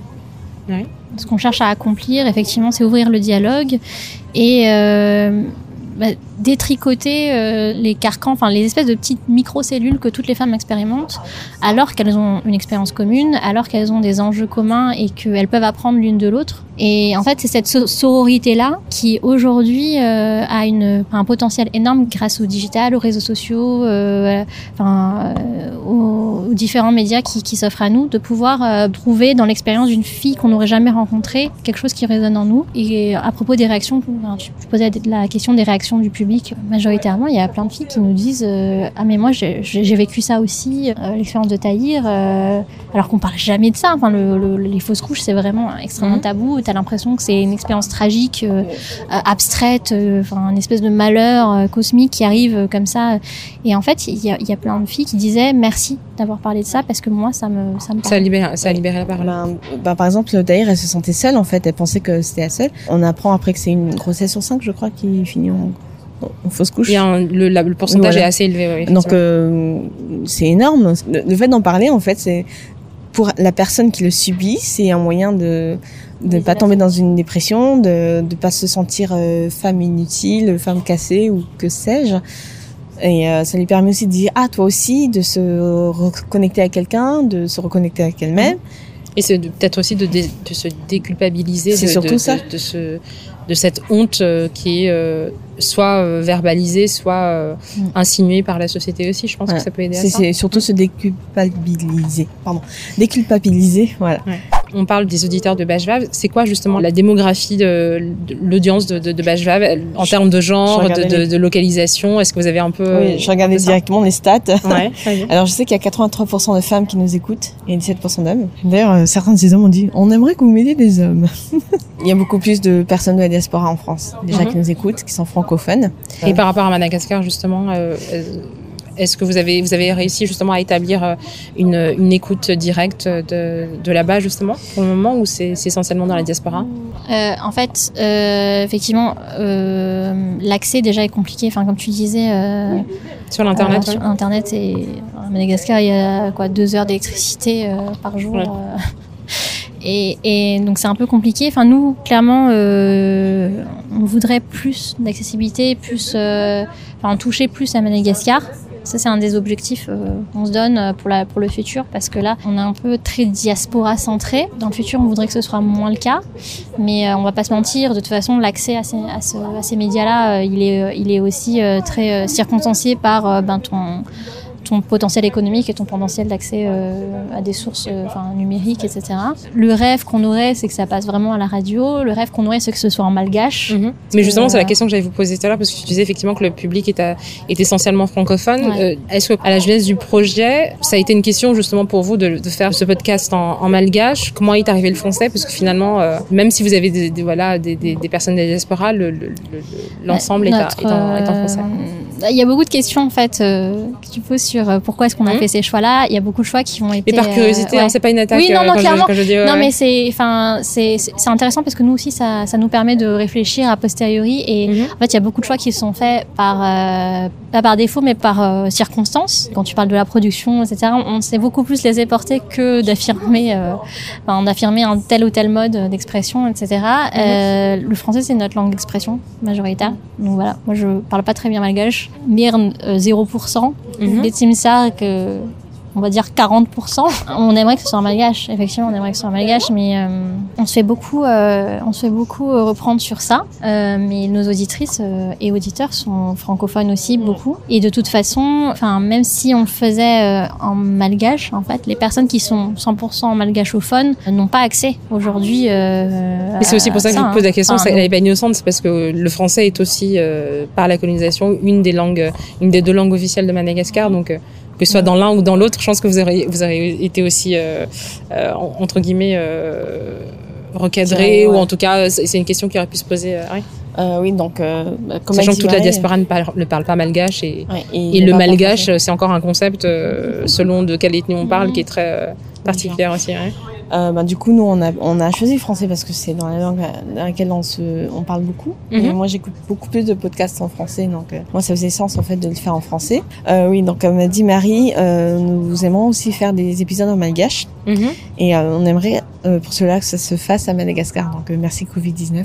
On voulait s'étendre en fait, on voulait aller à Madagascar et aller directement voir des personnes à Madagascar. Moi, je voulais toucher à des questions qui, elles, les toucheraient beaucoup plus, ne serait-ce mhm. que euh, je, parlais, je parlais beaucoup de précarité ou euh, d'égalité salariale ou euh, d'identité de divorce aussi, parce que c'est mhm. des sujets euh, ici qu'on pourrait juger lambda, banal, alors qu'à Madagascar, le divorce est encore tabou, hein, malgré le fait qu'on mhm.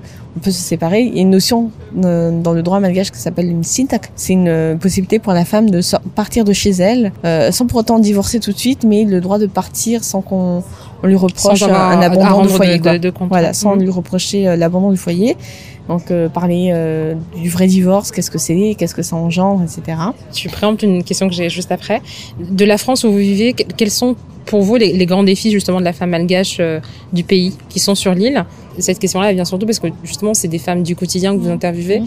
et que il y a le côté euh, c'est un privilège de pouvoir se poser des questions sur le féminisme et de, mmh. de gloser sur euh, ma liberté machin alors que bah, la femme du quotidien euh, bah, son défi peut-être et, et, et c'est juste survivre. C'est dans ce sens-là que je voulais poser la question. Non, la sécurité, survivre, avoir de l'argent, tout simplement sortir de la précarité. Quoi.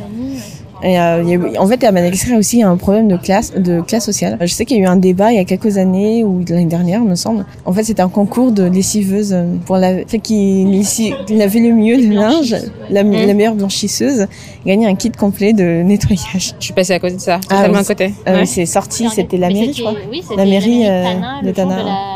De la- le, le 8 Le mars. 8 mars. Non, je crois que c'était euh, voilà. Donc ça a fait un énorme tollé sur les réseaux sociaux. Mhm. Euh, donc toutes les femmes de l'in- l'intelligentsia ont dit non, pourquoi vous réduisez aux femmes aux tâches ménagères Et euh, donc il y a eu ce tollé là. Et après je me suis dit mince, euh, je crois que euh, c'est une lutte de classe parce que cette femme, euh, ces femmes là en fait, pour la plupart sont des mères célibataires et n'ont pas eu accès à l'éducation comme toutes les filles, Mhm. comme nous par exemple, et elles n'ont pas d'autre moyen de survivance que être euh, lavandière. Et donc, euh, elles étaient, elles disaient en fait, euh, et là je dis mince, ils ont quand même bien répondu euh, cette mairie là à ce, moment-là, parce que ça aurait pu euh, casser. euh, Bah, bah, disons que ça peut, selon selon l'angle euh, par lequel on l'approche, Voilà. ça peut être une vision très classiste. Mais Donc, ce qu'on ne dit pas aussi, c'est que je je sais plus quel est le pourcentage, mais le plus grand pourcentage de la population est, vit de l'agriculture en fait. Ouais. Et c'est c'est c'est la, c'est la, la- c'est 92, une, 92%. c'est une, une économie agraire, hein, Mm. Madagascar. C'est vraiment les privilégiés qui peuvent se poser et- ce et type donc de questions. toutes ouais. les filles privilégiées ont dit vous réduisez encore les femmes aux tâches ménagères. Mhm. Et si on regarde dans l'autre prisme, on s'est dit ben elles, euh, c'est leur seul moyen en fait de vivre et on leur a pas donné euh, nous euh, en, en tant que femmes privilégiées quelle place on leur a donné à C'est elles. une euh, reconnaissance voilà, de leur voilà de, leur lutte parce que elles sont pour la plupart des filles tout le monde n'a pas eu accès à l'école comme aux études euh, n'ont pas les moyens d'avoir un travail qui les rémunère euh, de leur permettre de vivre décemment elles n'ont que ça pour travailler et donc elles étaient fières en fait que on mette en lumière le fait que c'était des femmes battantes qui se battaient pour euh, pour faire pour faire vivre leur famille euh, tant bien que mal. Donc il y avait ce côté-là, Ouais. mais de l'autre côté, bah oui, il y a encore les tâches ménagères, ce qui est réel aussi. hein. Mhm. Les femmes à Madagascar sont souvent euh, abonnées aux tâches ménagères et voilà, c'est vrai. Je ne dis pas que leur colère n'était pas légitime, au contraire, mais je dis juste qu'il fallait aussi regarder dans l'autre prisme, à savoir celui de la femme en face de vous qui n'a pas euh, les mêmes chances que, toi en fait euh, pour dans la vie. Sur les trois euh, derniers épisodes de, de, de euh, sortis à date de- de- d'enregistrement, vous avez sollicité vos, auditeurs pour qu'ils posent toutes les questions qu'ils ont sur la sexualité et, l'intime en général à, une doctoresse, le docteur Liansu. Il y a eu des questions par exemple sur la menstruation, l'anatomie, l'hygiène vaginale, la contraception, l'endométriose, le vaginisme, les kystes ovariens, le, syndro- le syndrome des, ovaires polykystiques, la fertilité ou encore les, les IVG. D'où vous est venue cette idée justement de parler de tous ces sujets euh, qui sont déjà très tabous euh, en Europe en soi, mais où, le dialogue existe, mais qui sont, euh, c'est un néant quoi. Il y a un vide sur ça à Madagascar quoi. Bah, je pense que Oubi t'en parlera un peu plus parce que Oubi, je pense que tu voulais faire ça depuis très longtemps, même avant qu'on cristallise un peu le, projet du podcast. Il y a eu aussi des rencontres, notamment avec Audrey qui est dans le, le réseau Malagasy Women Empowerment, Mhm. qui fait beaucoup aussi pour solidariser toutes les initiatives existantes à Madagascar sur les droits des femmes et l'accès à la santé, etc. En tout cas, je me rendais pas compte de l'état de sinistre qu'il y a sur la santé sexuelle euh, en général et pas que à Madagascar en fait sur l'ignorance en fait de, de ces sujets-là, de son propre corps en fait. Et c'est un enjeu important parce que c'est pas juste l'hygiène clinique ou quelque chose de très concret. Mhm. La connaissance de son corps et la connaissance des moyens qui nous sont donnés pour prendre soin de son corps, c'est aussi euh, un droit fondamental en fait. Et la précarité et le l'inaccès à la santé, c'est euh, essentiel en fait dans les luttes et les droits euh, pour les droits des femmes. À Madagascar en particulier parce qu'il y a énormément de jeunes filles, de petites filles qui sont mises en danger euh, tous les ans euh, parce que elles ne connaissent pas, enfin elles, elles n'ont pas accès à, À l'eau potable déjà. à l'eau potable c'est- pour déjà, déjà ouais par là. pour l'hygiène, enfin l'eau potable même, enfin un toit au-dessus de leur tête, enfin et ça c'est c'est au-delà d'être tabou. En fait, c'est vraiment criminel euh, de, ne pas aborder ces questions-là. Alors nous, on va pas, évidemment, on n'a pas la prétention euh, d'aborder vraiment, euh, d'être au niveau zéro de l'aide au développement, etc. Parce que les filles qui nous ont posé des questions, il faut savoir que c'est des filles qui ont accès à Internet, puisqu'elles ont eu accès à notre à notre média. Et même avec ça, il y avait beaucoup de, questions très fondamentales, très basiques sur la santé sexuelle. Donc c'était vraiment un enjeu important. Et euh, bah moi, pourquoi j'ai fait ça? Parce que en fait, je, je fais partie d'un groupe sur Facebook où il y a 300 000 femmes, mariées ou pas. Et en fait, c'est des questions. La plupart des questions viennent de ce groupe. parce que euh, c'est des questions euh, très basiques et euh, les gens répondaient en fait. euh, Il y a beaucoup de réponses qui sont totalement fausses et euh, dangereuses même. Mhm.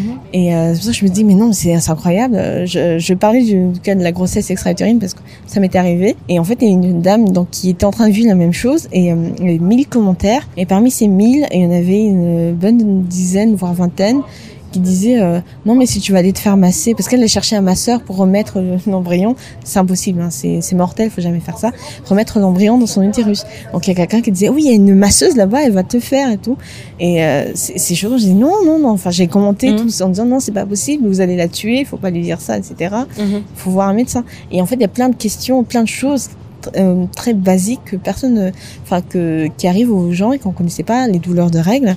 C'est une question euh, sur laquelle on insiste beaucoup dans le, dans le podcast parce que euh, on parle de douleur en disant que c'est normal d'avoir mal, donc Mhm. ne te plains pas. Tout le monde a mal. Toi, enfin, tu as mal, mais t'as pas tant mal que ça. Tu vois.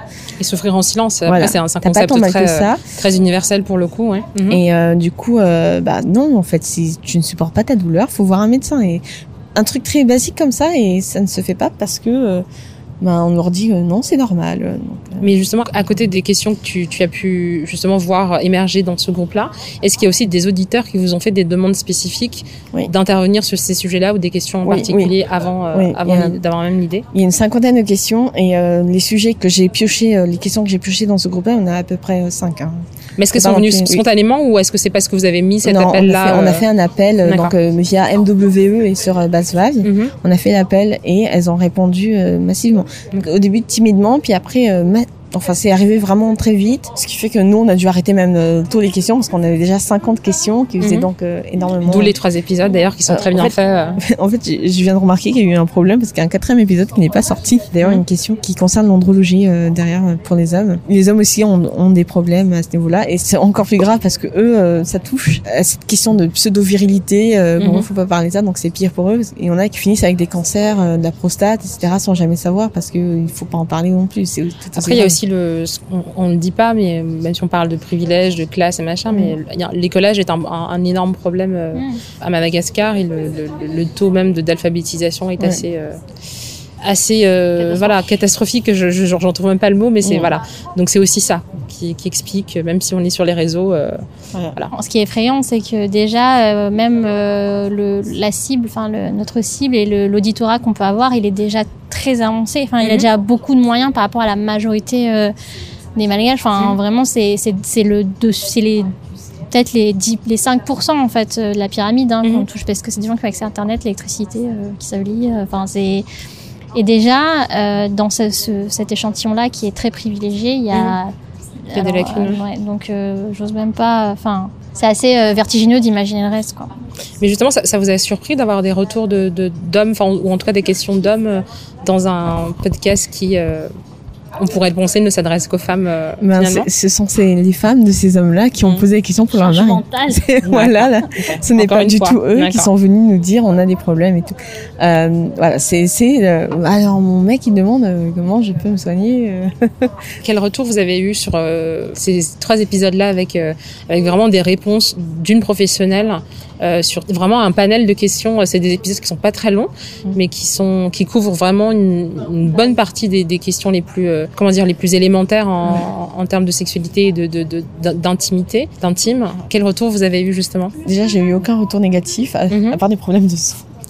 Oui. Oui voilà. Mais euh, donc tout le monde a dit ouais c'est bien et tout en parler. Mhm. Et euh, ce que j'ai vu de très visible, c'est euh, qu'il y a eu beaucoup de beaucoup de contenus qui ont parlé d'éducation sexuelle juste après. Disons au niveau euh, de deux semaines après, euh, j'ai vu genre une vidéo avec euh, À Madagascar. oui voilà à Madagascar, ils allaient intervenir un médecin aussi. Puis j'ai vu aussi une radio à Mada qui allait aussi intervenir un médecin et un psychologue pour en discuter l'éducation sexuelle. Et vraiment déjà je me dis est-ce que est-ce que quelque part on a percé euh, une petite bulle Et une émulation Voilà. quoi, qui s'est faite et autour de ça. ouais, il y a eu donc euh, il y a eu plusieurs contenus digitaux qui sont apparus. Euh, là récemment, là, on en voit encore euh, qui viennent d'apparaître. Euh, donc je pense que euh, je sais pas si c'est ils ont tous écouté euh, Bazouave ou qu'ils en ont entendu parler ou quelqu'un a entendu parler ou que sais-je, mais en tout Ouais. cas euh, il y a maintenant des, euh, des contenus qui commencent à apparaître en malgache et en français sur l'éducation sexuelle. Voilà, Ce donc- qui est déjà une énorme victoire. euh, voilà. en Donc, soi, ouais. euh, Mon objectif, c'est ce que je disais euh, en description. Si vous n'arrivez pas à parler d'éducation sexuelle avec votre enfant, faites-lui écouter un épisode, euh, les quatre épisodes de Basvav et euh, voilà quoi, ça, ça vous évitera de parler, vous faites play et puis vous écoutez à deux et puis qu'est-ce que t'en penses? Et c'est déjà un début de conversation. Vous avez poursuivi sur la thématique de, de la sexualité avec trois hors-séries euh, en collaboration avec la biscuiterie malagache euh, Écris-moi un biscuit. Comment est née cette collaboration et, et pourquoi avoir choisi cette forme? Est-ce que euh, en termes juste de, de chronologie, c'est venu avant ces trois épisodes-là, enfin ces quatre épisodes euh, avec le docteur ou euh, c'est c'est comment ça s'est fait? Oui. Je crois que c'est venu avant, hein, avant. Ouais.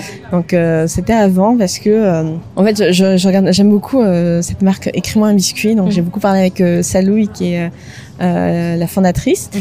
et euh, donc euh, eux ils, ils, ils Une, pas une des trois. une des Ils sont trois, trois, oui, ouais. oui, ils sont trois. Ouais. Ah oui, c'est vrai, ils sont trois. Mhm. Et euh, mais elle, elle est sur les réseaux sociaux, donc quand on, c'est ça, c'est quand je lui parle à Salouy parce que c'est elle qui me répond.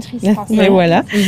Et euh, donc, euh, elle, elle, elle disait des sujets un petit peu mordants, piquants et tout. J'ai ah, ah, c'est bien qu'elle parle de ça. Et puis, c'était très bien reçu. C'est même très, très bien reçu. C'est ce qui a fait la réputation de, de, de ces fameux biscuits bavards. Et euh, donc, euh, là, j'envoie, euh, je prépare une présentation avec Marie. Euh, Marie, il faut qu'on fasse une présentation. On va expliquer pourquoi on voudrait parler de sexualité, etc.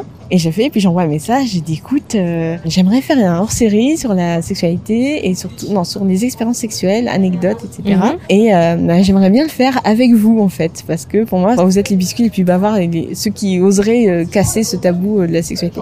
Il n'y a pas vraiment de tabou, enfin, le fait de parler, re- revendiquer une sexualité plutôt. Mhm.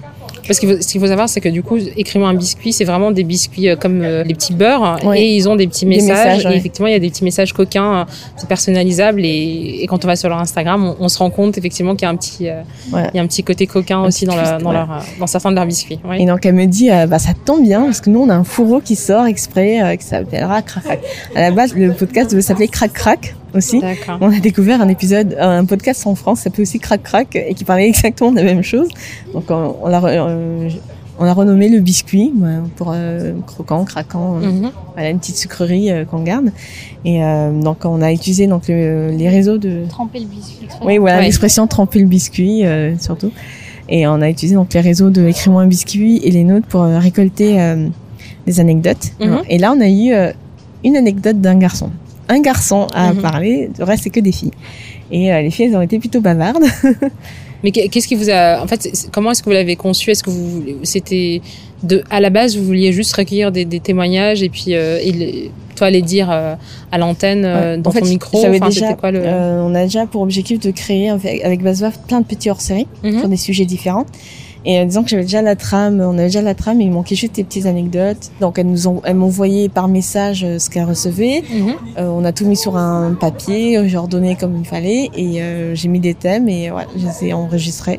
je disais, on vit un peu d'opportunités. Quand on est Mhm. vraiment, euh, ce serait très adulte de dire, on a une stratégie à long terme, on a des idées. Mais oui, pouvez aussi revendiquer des, des trucs d'adultes. mais en fait non oui non mais c'est ça Oui. mais ce que je veux dire c'est on est justement on n'est pas du coup enfin faut pas surestimer euh, la préparation ou le Mm. en amont qu'on peut avoir on, on vit vraiment d'opportunités Mhm. euh, on découvre au fur et à mesure euh, c'est un apprentissage et euh, c'est c'est vraiment en fonction des rencontres des gens que voilà qui c'est des opportunités en fait Mais c'est quoi le retour que vous avez eu justement sur là vraiment des histoires euh, euh, Il y a vraiment de tout. Hein, c'est de, de, de ce qu'on entend dans ces dans ces épisodes. euh, c'est euh, c'est pareil, c'est très court. Mais euh, toi, tu, toi qui racontes ça sous la couette, enfin c'est vraiment toute l'ambiance, euh, l'ambiance euh, Confidence. confidence. Ouais. Tu vois, ça me rappelle un peu. euh, je sais pas si vous écoutiez euh, Skyrock. Euh, quand vous êtes arrivé ici ou pas, il y a une, pa- il y Moi, a une j'ai période de écouté, ouais, Skyrock. à euh, 23h, on raconte un Exactement, ça m'a un peu rappelé ça, mais de loin, et c'est pas Ouais. du tout fait pareil, c'est pas Skyrock. Oui, vois, ça, je je viens d'y penser. Mais, y ouais. mais en France, c'était un peu l'heure chaude pour les ados euh, Mm. ou euh, les jeunes adultes qui écoutaient des histoires ou des témoignages justement un peu dans cette veine-là, mais pas scénarisés de la même façon. Donc euh, Mm. c'est pour ça. Ben, c'est pareil. En fait, je l'ai fait aussi ça parce que j'ai appris que RDG, une radio à Amanda, avait parlé de euh, sexualité, d'éducation sexuelle pour les ados. Et ça a été censuré. D'accord. Ça a été censuré parce que c'était euh, impudique et que ça se faisait pas et que ça incitait les jeunes à la débauche, apparemment. Sachant que le ministère de la censure est, est, est très engagé en, en- Voilà. à Madagascar hein, Donc, sur euh, les médias. mais, voilà, donc euh, c- ça a tout de suite été arrêté.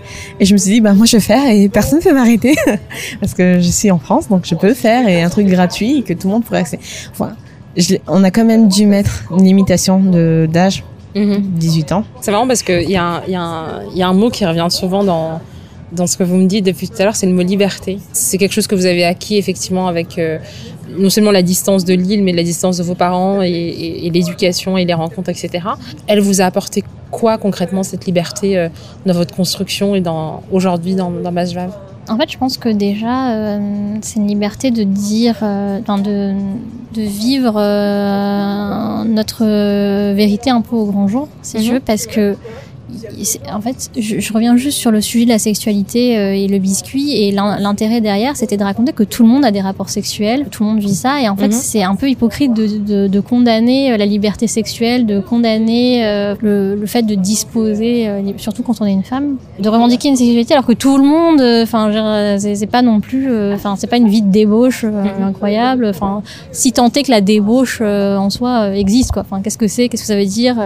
Et tu dis la liberté de, de vivre sa vérité. de vivre sa vérité, mais Ouais. quelle vérité justement Et en fait, c'est encore, euh, bah, c'est de, de pouvoir faire au grand jour et dire au grand jour ce qu'on est vraiment, parce que je pense qu'il y a, enfin, il y a une partie de nous et c'est une question aussi de ce qu'on disait tout à l'heure sur la construction, le fait de devenir adulte, Mhm. c'est de d'être honnête, notamment avec ses parents, avec ses proches, sur euh, qui on est vraiment, parce que Mhm. tous, on a une espèce de personnalité double euh, où on est avec ces les gens de la même classe d'âge ou les gens du même milieu, enfin, et qu'on n'a pas avec nos parents. C'est cette liberté-là, en fait, et qui est pas, c'est pas, c'est pas accompli. hein. Enfin, moi, il y a plein de choses que je dis pas euh, encore euh, sur ce que je fais vraiment, et parce que je, je, je, je me sens pas d'entrave. J'ai le privilège de pas me sentir d'entrave. Je fais à peu près ce que je veux.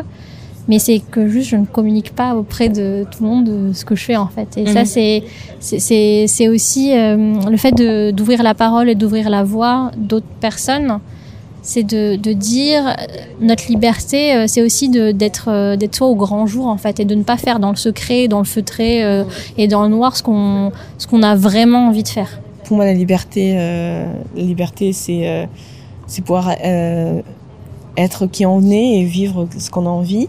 Et il y a quelque chose que mes parents aiment bien dire, Ah, mais moi je le connais et tout. Et j'aime bien leur dire que non, vous, toi, parent, tu me connaissais quand j'étais enfant, mais malheureusement, tu me connais pas adulte en fait.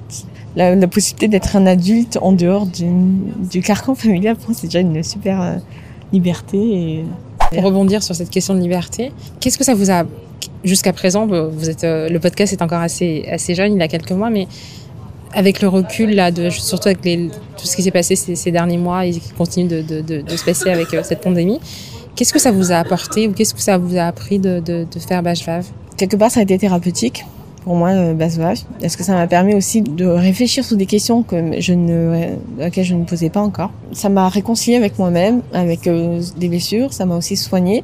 Et l'idée aussi de- d'entendre des gens qui se sont soignés avec, ça m'a, je sais pas comment expliquer ça, c'est l'épanouissement, c'est autre chose, c'est que les gens me soient redevables pour ça, c'était, un sentiment que je n'avais jamais expérimenté avant, Basvach. C'est être fier d'avoir fait quelque chose au travail, en fait. Et, euh, c'est dingue, hein, c'est, Basvach n'est pas vraiment, enfin si c'est un travail parce que c'est ce que je fais à plein temps, mais euh, c'est, euh, je ne reçois rien, aucune rémunération, rien, mais je n'ai jamais été aussi épanouie dans quelque chose que je faisais. Voilà. Tu t'es trouvé une mission quoi. Voilà, c'est une mission qui m'a quelque part je me dis c'est exact je ne me je me serais jamais vue faire autre chose que ça en fait en ayant vu en ayant fait ça mais c'est vraiment un sentiment de c'est pas de la fierté c'est je sais pas un accomplissement oui voilà c'est une espèce d'accomplissement que j'ai jamais eu. Et pourtant j'ai travaillé aussi dans des boîtes où où je gagnais bien ma vie ou quoi que ce soit ou des trucs comme ça où genre on rentre euh, on se sent plus euh, sale et dégueulasse qu'autre chose parce que Mhm. notre travail est dégueulasse et euh, on fait pour l'argent et c'est ça apporte rien du tout Est-ce que tu que dirais là- que ça t'a apporté un sens justement Mais un oui, sens oui ça m'a totalement apporté un c'est c'est- c'est totalement un sens ça a réveillé plein de choses pour moi Et toi Marie Bah, c'est exactement ce que dit Oubi. En fait, euh, enfin, je, je pense que les, les emplois que j'ai pu avoir auparavant étaient trop abstraits. Enfin, je, je- là, il y a quelque chose qui sort de ma production, enfin, de mes mains, et on peut le voir, on peut le palper. Enfin, c'est un vrai objet. C'est quelque chose dont euh, dont j'ai participé à la création de début jusqu'à la fin. Je ne suis pas un rouage euh, et j'ai un, j'ai une espèce de mainmise sur euh, sur ce que je fais en fait et je pense que dans les dans les emplois surtout les emplois euh, cadres en fait tu, tu peux pas vivre vraiment ça. Et par ailleurs euh, ce que je disais tout à l'heure sur le- l'engagement le militantisme au bout d'un moment ben, c'est bien d'être militant sur les réseaux sociaux de participer de signer des pétitions d'aller à des manifs mais dans le militantisme il n'y a pas que l'opposition en fait. Il n'y a pas que le fait de euh, d'être contre quelque chose. Il faut aussi proposer et il faut aussi euh, bah, sortir euh, enfin délivrer en fait quelque chose. Construire, ouais. construire voilà Mhm. c'est ça exactement. Et ça c'est enfin je pense que le fait de produire cet objet là ça aligne no- notre engagement avec notre action et je pense que c'est c'est aussi une forme d'accomplissement quoi Mais d'ailleurs, pour rebondir sur ça, ça vous a surpris cette résonance avec un recul qui est pas si grand que ça? Vous avez 10 épisodes sortis en mars, euh, on est en septembre. euh. Est-ce que vous l'imaginiez ou est-ce que ça, peut-être un peu, vous aviez un espoir dessus ou est-ce que cette résonance-là vous a complètement euh, surpris? Franchement, moi, ça m'a surprise parce que j'ai, euh, Mhm. je m'attendais à avoir beaucoup de, de bâtons dans les roues. Je, je m'attendais à avoir euh, beaucoup de réflexions négatives, en fait. C'est, c'est, c'est, c'est dingue, hein, parce que je me suis dit, en, en parlant de féminisme, je vais me prendre des pavés en me disant, rien à voir ici, de- pourquoi tu parles en français et nous, en fait, c'est des questions qui nous faisaient peur, le fait qu'on parle en français, etc. Et bizarrement, c'était pas du tout ça, en fait, les questions. euh, Ça n'a pas du tout euh, choqué notre audience outre mesure. Et au contraire, c'était euh, c'était très bien accueilli. Donc, on s'attendait pas du tout à ça. Et justement, à l'inverse de, des résistances que vous pensiez que vous alliez avoir, est-ce que vous avez, il y a des- eu des résistances qui vous ont, qui se sont manifestées finalement ou qui vous ont surprise à des endroits qui n'étaient pas du tout non, euh, bah non. pas du envisageables non? Bah, on dirait qu'on va pas assez loin. Enfin, on nous a dit euh, qu'il faudrait aller encore plus loin. Enfin, du coup, c'est plus un encouragement qu'une résistance. Mais, Aller plus loin. enfin, oui, aller plus loin. On nous a dit oui, mais euh, ce sujet-là, euh, il faut être encore plus, euh, casser encore plus de briques. Oui, on nous dit d'aller plus loin. Donc euh, là, dans la saison 2, on va beaucoup plus loin. Mhm. C'est sûr que la première saison. La première saison, on effleurait en fait. C'était un peu euh, la saison test en fait. C'était le début. C'était vraiment que le début parce que Mhm. là, les sujets sont beaucoup plus profonds, beaucoup plus, euh, qui vont, je pense, faire beaucoup plus de bruit. Euh, notamment, on va parler d'homosexualité prochainement. Tout à l'heure, je, je, je posais la question du, de comment l'aventure Bajva va vous a impacté euh, personnellement, mais en- dans votre amitié, parce que c'est Bajva est, le- est le fruit aussi de votre amitié. Comment est-ce que ça a impacté justement votre amitié? Ben, c'est super d'avoir un truc en commun déjà. Hein, c'est vraiment, euh, c'est comme si on vraiment un couple et qu'on avait eu notre bébé, notre premier bébé quoi. Enfin, Mhm. c'est faut se figurer ben, un couple qui est ensemble depuis euh, 15 ans et qui fait un bébé pour la première fois. Donc je pensais pas qu'il y avait encore tant de choses qu'on avait à découvrir euh, sur notre relation. Et en fait au final ben tous les jours on découvre un nouveau truc euh, l'une sur l'autre quoi. Et, et surtout euh, ça multiplie les connexions ça multiplie les, les interactions ça enrichit en fait euh, ce qu'on pouvait s'apporter et ce qu'on pouvait euh, échanger. Et euh, après c'est enfin c'est pas facile tout le temps je pense. Enfin mais c'est un apprentissage on apprend l'une de l'autre et puis on apprend aussi de ce nouveau cette nouvelle aventure commune ça a l'air très cliché ce que je dis mais Bah oui, mais des fois, c'est- c'est- des fois c'est comme ça mais aussi. Hein. c'est vrai enfin euh, le sujet c'est que voilà un jour j'a- j'aimerais que qu'il y ait une plus grosse équipe euh, enfin j'aimerais qu'on sorte un peu notre euh, notre petit- club euh, de deux euh, que ce soit autre enfin quelque chose de plus ambitieux de plus structuré là comme l'a dit Obi c'est vraiment euh, bah, c'est on le fait par plaisir en fait on le fait parce qu'on a envie de faire un truc ensemble comme comme ben, euh, ce que feraient deux copines euh, qui s'inscriraient dans le même club euh, de sport ou qui voilà, qui feraient un voyage ensemble quoi. C'est Mhm. exactement ça pour le moment, c'est c'est un plaisir euh, à deux quoi. Merci à Oub et Marie, et merci à vous pour l'écoute. Au générique, le morceau Peak 1141 de Jibrail. Africana Africano est sur Instagram, Facebook et Twitter. N'hésitez pas à me laisser vos commentaires et vos notes qui m'aident à construire ce podcast. Si un épisode vous a plu, faites tourner le mot. À la prochaine sur Africana Africano.